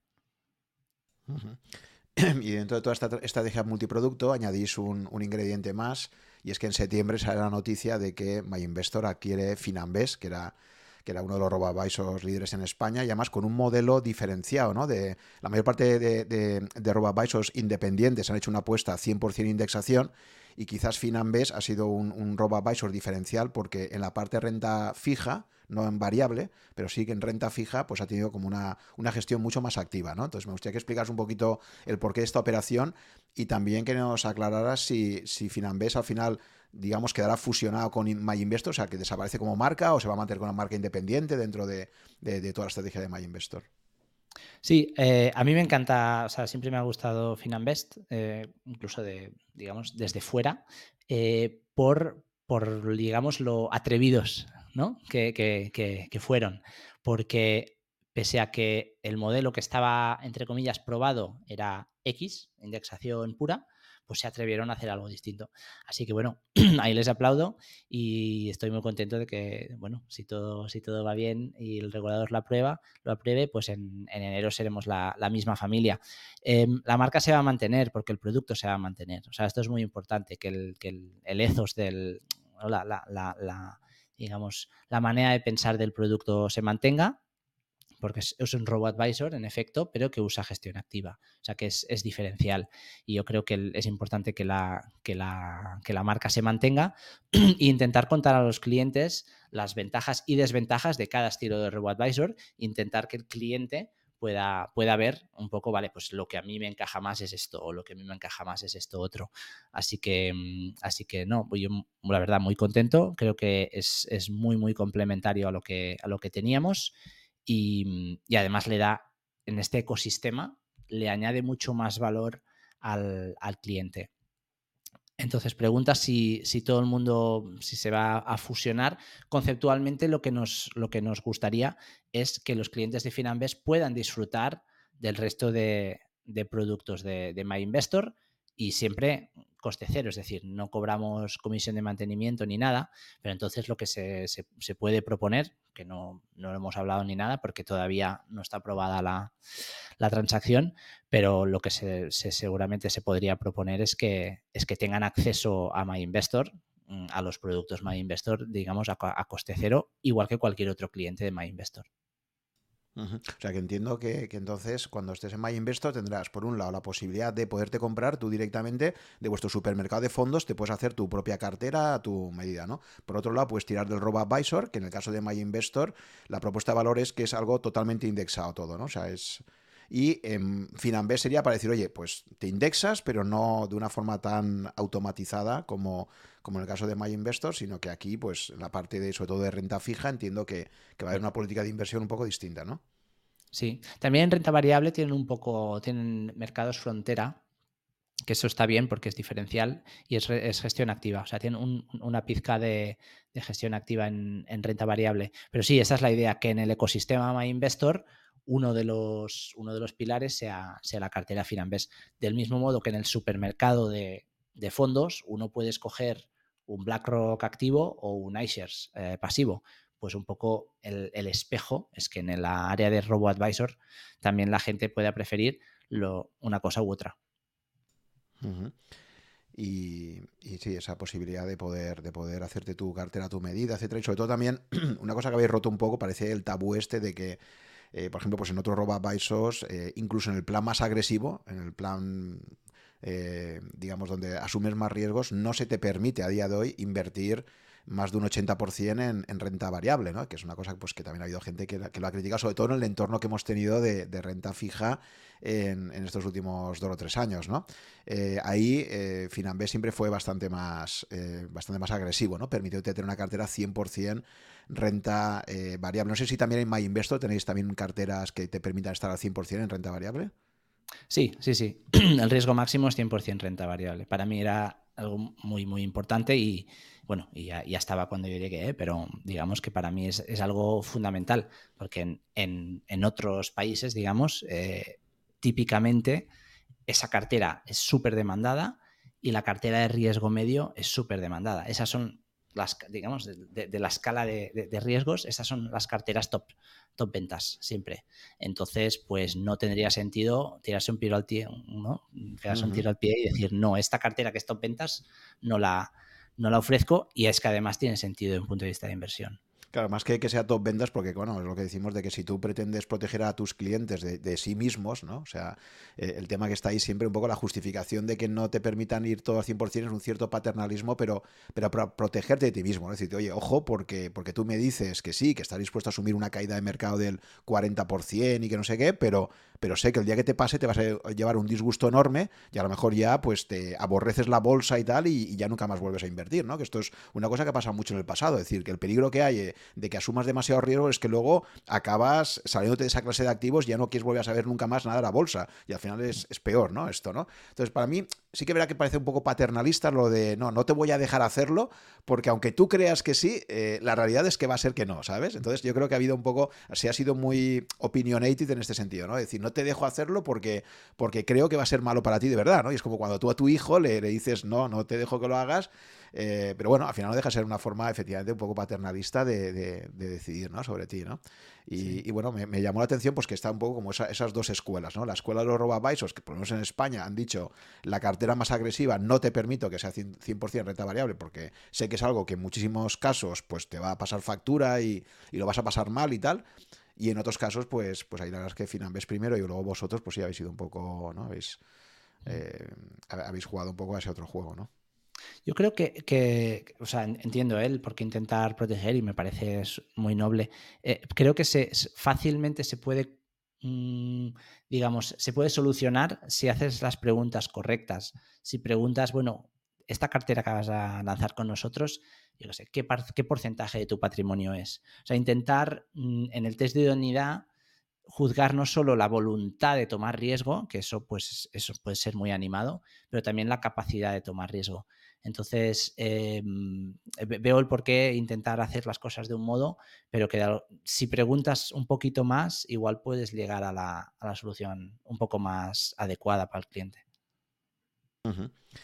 Vale, y para acabar toda esta parte ya, eh, me gustaría preguntarte un poco cómo ves el entorno competitivo. Tenemos ahí los precedentes ya de Estados Unidos. Yo creo que, por la información que yo tengo, la verdad es que proyectos que parecían tan prometedores como el de Wellfront y Betterment en Estados Unidos, por ejemplo, pues parece como que han tocado un techo y de ahí no han pasado. En, el Reino Unido también tengo la sensación de que NADMEC tampoco es, digamos, una historia de super éxito en este momento, ¿no? De hecho, si ni siquiera ha conseguido aún llegar a break-even, pues también te está señalizando que, esta cosa no es tan fácil como parecía. Y entonces me gustaría preguntarte cómo ves tú el entorno competitivo de los robavisos en general, ¿no? En, toda Europa, por lo menos. Eh, porque ahí yo veo dos tipos de peligros. Por un lado, eh, pero esto me parece menos peligroso, que los propios bancos pues vayan viendo que el dinero se va hacia ahí eh, y entonces ellos al final pues tengan que reaccionar aunque, aunque se, estén, eh, se estén penalizando sus propios márgenes comerciales porque digan, oye, mira, pues me tendré cada tario también porque si no, si todo el mundo se acaba yendo a ese tipo de fondos, pues al final tendré que yo también entrar en esa guerra, pero eso les va a costar mucho porque a corto plazo les va a penalizar mucho la cuenta de resultados. Y luego veo otro, otro peligro grandísimo a nivel competitivo y es que las propias grandes gestoras los BlackRock, los Vanguard, los ISEAS, etcétera, decidan, decidan eh, ellos, desintermediarios de alguna forma. Creo que de hecho Vanguard, por ejemplo, en el Reino Unido, pues eh, está siendo muy activo, ¿no? Entonces ya te está ofreciendo pues un supermercado de fondos enorme, también tiene su robo etc. Entonces, claro, de alguna forma el gran peligro es eso, que el propio eh, generador del fondo diga, oye, pues ¿para qué voy a tener yo un intermediario? Directamente voy a ofrecer mis fondos y me ahorro esos costes de, gestión, ¿no? Entonces me gustaría que vieras, que me comentaras un poquito cómo ves tú ese potencial peligro competitivo, hasta qué punto creéis que, estos robabaisos que habéis nacido ahí eh, podríais acabar siendo desintermediados por las propias gestoras que emiten esos, esos fondos indexados, por ejemplo. Eh, y no sé, un poco qué contexto me puedes dar al respecto. Sí, ah, bueno, primero un apunte que es que curiosamente parece que los robot más successful, más exitosos, están yendo un poco a nuestro modelo. O sea, Well Simple en, Canadá, que, que, que, les ha ido muy bien, están empezando a sacar productos de crédito, mm, hipotecas, etcétera. O sea, un poco yendo a nuestro mix de productos. Lo mismo en Nutmeg. Al ser adquirido por JP Morgan, lo que quiere hacer JP Morgan es que su banco inglés multiproducto tenga Nutmeg como un producto más. O sea, al final parece que al menos en otros países lo que se reconoce es que el multiproducto es la manera de hacer funcionar esto para añadir suficiente valor al cliente como para que el valor total del cliente le salga a cuenta a la, empresa. Entonces, eh, dicho eso, aquí en España, claro, el, contexto ¿no? es grandes bancos tradicionales que en teoría podrían lanzar su propio robo-advisor. Mm. Yo creo que lo van a hacer, si lo hacen es más a regañadientes que, que porque crean en ello. Y, y, es porque tienen una base instalada de clientes que les están pagando comisiones muy elevadas. Si de golpe o sea, toda esa base instalada, si de golpe les bajan las comisiones o les ofrecen un producto más barato o mejor, eh, pues sí, o sea, les va a doler mucho la cuenta de resultados. Lo van a hacer más como Me Too Strategy, de, vaya, porque tú lo haces, yo lo hago. Y de hecho, bueno, algunos ya lo han, lo han sacado, pero va a ser complicado, creo yo, dado su estilo de ventas, colocar este producto. ¿Cómo cuentas la diferencia entre eh, los fondos recomendados eh, que te recomienda el señor de, de, la, oficina o, un producto robo-advisor de, un banco tradicional. No sé, o sea, existe el riesgo sin duda, pero lo veo, va a ser lento, va a ser más poco a poco y, solo porque, solo cuando le salgan los números, que es, tenemos el potencial de perder tantos clientes que mm, lo tenemos que lanzar. O sea, que yo creo que falta bastante y luego que, mm, que, venga Vanguard o BlackRock y, monte, y montes su propia, eh, digamos, cara al público final. Eh, yo he probado Vanguard UK, de hecho tengo, tengo ahí para una cuenta para, probar qué tal. Eh, no, está mal. Em, tiene la, dificultad de que al final eres monogestora. O sea que básicamente hay lo que hay y una gestora no, o al menos como, está, como funciona el mundo de la inversión hoy en día, una sola gestora no te ofrece todo. O sea, no hay ninguna gestora que te, que te ofrezca todo lo que tú puedes necesitar en tu vida de inversor o de ahorrador. Y esa, esa es la realidad. Así que lo podrían hacer sí. dañaría a un robot advisor puro, quizás sí, pero de, nuevo, la mayor parte de robot advisors en España son multigestora, es decir, usan el mejor fondo de los Fidelity, Amundi, Vanguard, NN, intentan usar el mejor fondo. Em, e, es, raro usar solo una gestora porque entonces mm, ahí sí que tienes el riesgo de que venga esa gestora y ponga, y ponga el chiringuito en España y, lo, haga. Em, no, lo sé, lógicamente no puedo leer la, mente de los Vanguards y los, y los BlackRocks. Eh, si tuviera que decir algo, no creo que BlackRock lo haga, aunque yo no estaba en la parte de, indexación, pero me parece que, que están que están muy contentos eh, con una estrategia de que haya alguien que sea la fuerza de ventas. Es decir, típicamente, al menos cuando yo estaba, eh, BlackRock es una organización bastante lo que llaman lean, ¿no? que no hay, no hay grasa. Es decir, es todo músculo, van a tope y van a, apalancar sus recursos gente de mucha calidad, pero en España son cuatro. Entonces no, no, no es una fuerza de ventas que puede abarcar 40 millones de personas. Y que la última milla la recorran otros y así también transmitir un poco imagen de independencia, o sea que y no estás dañando a la mano que te da de comer y tal. O sea, que tienes tanto negocio y tienes tantas economías de escala que dices, oye, esa última milla que lo hagan, que lo hagan los, los vendedores eh, locales y, ya está, ¿no? Con su propia marca y tal, ¿no? O sea que no es un peligro competitivo. Vale, yo, yo entonces veo un poco por resumir que el escenario competitivo al que crees que vamos es que es que va a ser difícil que RoboAdvisors puros se puedan mantener y vamos más a un modelo, digamos, de neobancos que acaban compitiendo contra los bancos tradicionales, ¿no? Si, si he entendido bien un poco tu, planteamiento, ¿no? No digo que un RoboAdvisor puro no se pueda mantener, creo que es más fácil mantener un multiproducto. Eso, eso, es, lo, eso es como yo lo veo porque es lo que he visto en otros países. Em, entonces, es, es, así, es así. Sin embargo, si eres un RoboAdvisor puro y consigues mucha cuota de mercado, pues mm, sin duda puedes mantenerte. Pero este es el punto clave y este es el punto que realmente aquí todos podemos crecer. O sea, hay campo para correr el que, el que quieras. O sea, la, la, share of wallet, lo que tenemos capturado de cuota de mercado, las fintechs, es tan pequeño que el campo para correr es infinito y, no tiene por qué haber solo un ganador. Yo no creo que este sea un mercado de que hay un solo ganador. Esto no es o Windows o, nada, o Linux, que entonces todo es, Windows. Esto es un mercado donde hay, bueno, pues como el mercado del automóvil, ¿no? Que hay varias marcas, cada, con, cada una con sus cosas buenas y cosas malas. Em, pero bueno, dicho eso, me siento mucho más cómodo siendo multiproducto que siendo monoproducto. Muy bien, Inasi, pues ya para finalizar me gustaría que me recomendaras eh, qué, libros o qué contenidos relacionados con el mundo de la inversión eh, recomendarías para, mis oyentes, para gente que está preocupada con invertir a largo plazo, que tenga ya pues, un poquito de nivel, porque la gente que, me sigue, pues normalmente ya, pues Entonces, bueno, ¿qué, qué, lecturas a ti personalmente te han, te han gustado más, te han marcado más como inversor y qué, y qué recomendarías, ¿no? Vale, hay dos, una un poco más avanzada y uno un poco más, digamos, para, empezar. Yo creo que para empezar, pues eh, el libro de Carlos Aso y, y Ana ¿no? Invertir de forma inteligente nunca fue tan fácil, porque al final lo que ves es que, es que en bolsa a largo plazo lo difícil es perder dinero, ¿no? O sea que si tú tienes tu plan y vas, y vas poco a poco, eso es, es fácil. Hacerse rico poco a poco es fácil. Deprisa, no. Eh, entonces, esto, esto me gusta, ¿no? Para, amigos que no sepan mucho, la verdad, mm, es una buena manera de empezar. Este, este, no, lo, conocía, se llama Invertir de ah. forma inteligente nunca fue tan fácil. Exacto, sí, sí, sí. este en concreto no lo conocía, fíjate. Bueno, pues se lee rápido. Sí, como ¿eh? siempre pondré, pondré por supuesto los enlaces en, en las notas del episodio para que podáis consultarlo y tal, pero este no lo conocía. Pues sí, este, este es de, fin de semana, lo ojeas un poco y, te quedas con las ideas clave.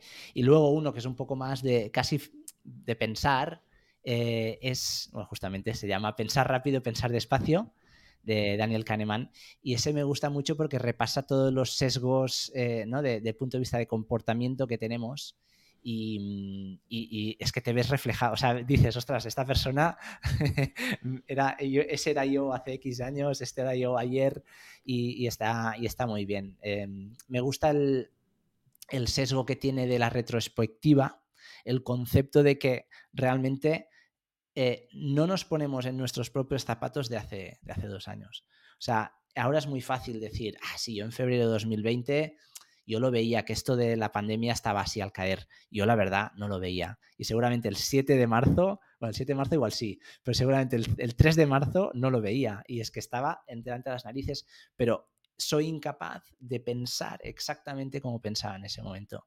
Y, bueno, sesgos como estos, eh, pues yo creo que Kahneman los, los presenta muy bien y los, los cuenta bien en este libro. Sí, este sí que este ha sido muy mencionado, es un súper clásico, ¿no? Eh, y luego, eh, a la hora de construir carteras, o sea, ya un poco, si vas un poco más a la parte técnica, digamos, de, oye, pues cómo me defino un plan de inversión a largo plazo, cómo eh, clases de activos, cómo debería y tal, ¿tienes alguna recomendación al respecto ya cuando ya vas un poco a, aterrizar ya y decir, vale, ya tengo muy claro que tengo que invertir a largo plazo y que debería invertir sobre todo en renta variable como mínimo, tal, tal, tal. Vale, pero ahora ya, ¿cómo lo hago? ¿Tienes por ahí alguna recomendación? Quizás? No, sé qué, no sé qué decirte. A ver, mm, no sería tanto un libro, pero mm, BlackRock publica, eh, disponible a todo el mundo, periódicamente, eh, digamos, lo que, llama, lo que llaman el Outlook, que ahí te cuentan un poco cómo ven, em, digamos, las distintas clases de activo y te construyen una cartera modelo. Y creo que en mi época había una página web donde publicábamos lo que llamábamos las Capital Market Assumptions, que eran nuestras proyecciones de rentabilidad eh, futura. Y lógicamente, como no teníamos la bola de cristal, lo que se publicaba era una estimación central y una variabilidad, ¿no? O sea, la bolsa a 10 años, 7%, ese es el punto, digamos, central, pero realmente creemos que será entre 3 y el 10. Y estas Capital Market Assumptions, que en mi época era una website, voy a mirar a ver si todavía lo ves, em, está muy bien porque te da un... O sea, empiezas a, saber, vale, por dónde tiro, por dónde no tiro. No, no, no, está, no es un libro, pero bueno, es algo que sí, sí, luego si tienes el enlace me lo pasas, vale. Eh, al respecto de eso también te quería comentar, ¿cómo ves tú esto? Porque claro, sé que está muy de moda, especialmente entre los robabaisos, el el dar siempre predicciones de rentabilidad futura por clases de activos, ¿no? Y básicamente lo que hacen muchos, no sé si es vuestro caso también, es coger las principales gestoras que sacan un informe anual donde te dicen ellos qué rentabilidad esperada hay por clases de activos y con todo eso por hacer una media, ¿no? Hacer un poco una media y decir, oye, pues la rentabilidad esperada futura y tal. ¿Hasta qué punto crees tú, por tu experiencia profesional, que realmente estas expectativas ¿no? Eh, de rentabilidades futuras realmente son, son útiles y sobre todo son, son realistas ¿no? a la hora de, yo creo que, bueno, las de BlackRock yo creo que a medio plazo y largo plazo funcionaban bastante bien, por cómo, por cómo estaban diseñados los modelos por detrás, eh, porque en renta variable pues no era tan fácil como mean reversion, no era tan fácil como decir el PER histórico era 15, va a volver a 15. Era, era bastante más refinado, pensaba en márgenes, pensaba en qué afecta a los márgenes, es decir, una empresa no tienes el waterfall de cash flows y al final eh, pues si hay más impuestos o menos impuestos, si pagas más intereses o menos intereses, pues esta, esta volatilidad del beneficio final estaba, estaba reproducido ahí en, los márgenes, que al final hay hipótesis que es, mm, mm, el corporate tax no va, no, no va a cambiar, o sí, ese tipo de, de hipótesis estaban, pero mm, yo creo que bueno, no quiero hacer publicidad, pero a mí me gustaba bastante cómo estaban construidos, habiéndolo visto por dentro, ¿no? Porque a veces ves la fábrica de salchichas y dices, ostras, esto no me lo como, pero esa, fábrica la verdad es que está, estaba muy bien. Em, dicho eso, nosotros en concreto no lo hacemos porque intentamos darle un poco menos, menos importancia a la rentabilidad futura aunque es lo que la gente quiere, ¿no? Eh, como diseñamos nuestras carteras es en indexación máxima, es decir, intentando que si el mundo es así, pues esto es lo que compramos. Eso se puede hacer, digamos, sin saber, sin tener la bola de cristal, sin, sin hacer una optimización rentabilidad-riesgo, porque este es el, esto es lo que no, no queremos hacer, ¿no? Que si haces una optimización de Markovich de toda la vida, de rentabilidad-riesgo, mm, primero es bastante inestable, es decir, cambias un poco alguna assumption, alguna hipótesis y enseguida emergentes te pasa del 10% al 20%, ¿no? Por solo porque has cambiado un poco la, incluso la ventana, si miras 10 años o 15 años. Si coges el 2008 es muy distinto porque ahí China con el estímulo le fue bien. Entonces, em, ese tipo de cosas le queríamos evitar, de modo que nuestras carteras son indexación pura, a diferencia de, lo más habitual, que es usar una optimización de Markowitz que es sensible a la rentabilidad futura. Em, y por eso no publicamos rentabilidades futuras, porque realmente no lo sabemos y tampoco entre comillas, no lo queremos saber. Vamos a indexación pura y ya está. ¿Y esa indexación eh, pura tiene en cuenta también eh, cuestiones fiscales? Por ejemplo, el tema de, los dividendos de Estados Unidos, etcétera, como hacen, no sé que otros robavisos no tienen en cuenta solo el peso de cada territorio, sino que también le aplican luego una capa de optimización basada un poco en la fiscalidad que tienes vinculada a cada, a cada territorio, ¿no? ¿Hacéis algo así o vosotros aplicáis estrictamente lo que sería el peso que tiene cada territorio y ya está, sin consideraciones fiscales derivadas? Sí, es decir, eh, hacemos eso, hacemos la, partimos de la indexación máxima, cogemos el vehículo más eficiente, es decir, típicamente un fondo indexado de acumulación que no distribuye nada, distribuye nada eso típicamente será, será lo más eficiente. Eh, y algunos pequeños cambios que hacemos son cosas que históricamente mm, pues, no tienen mucho sentido en, momentos de crisis máximas. Por ejemplo, no hay bonos japoneses, pese que la indexación máxima te diría que tiene que ser un 30% de tu, de tu renta gubernamental.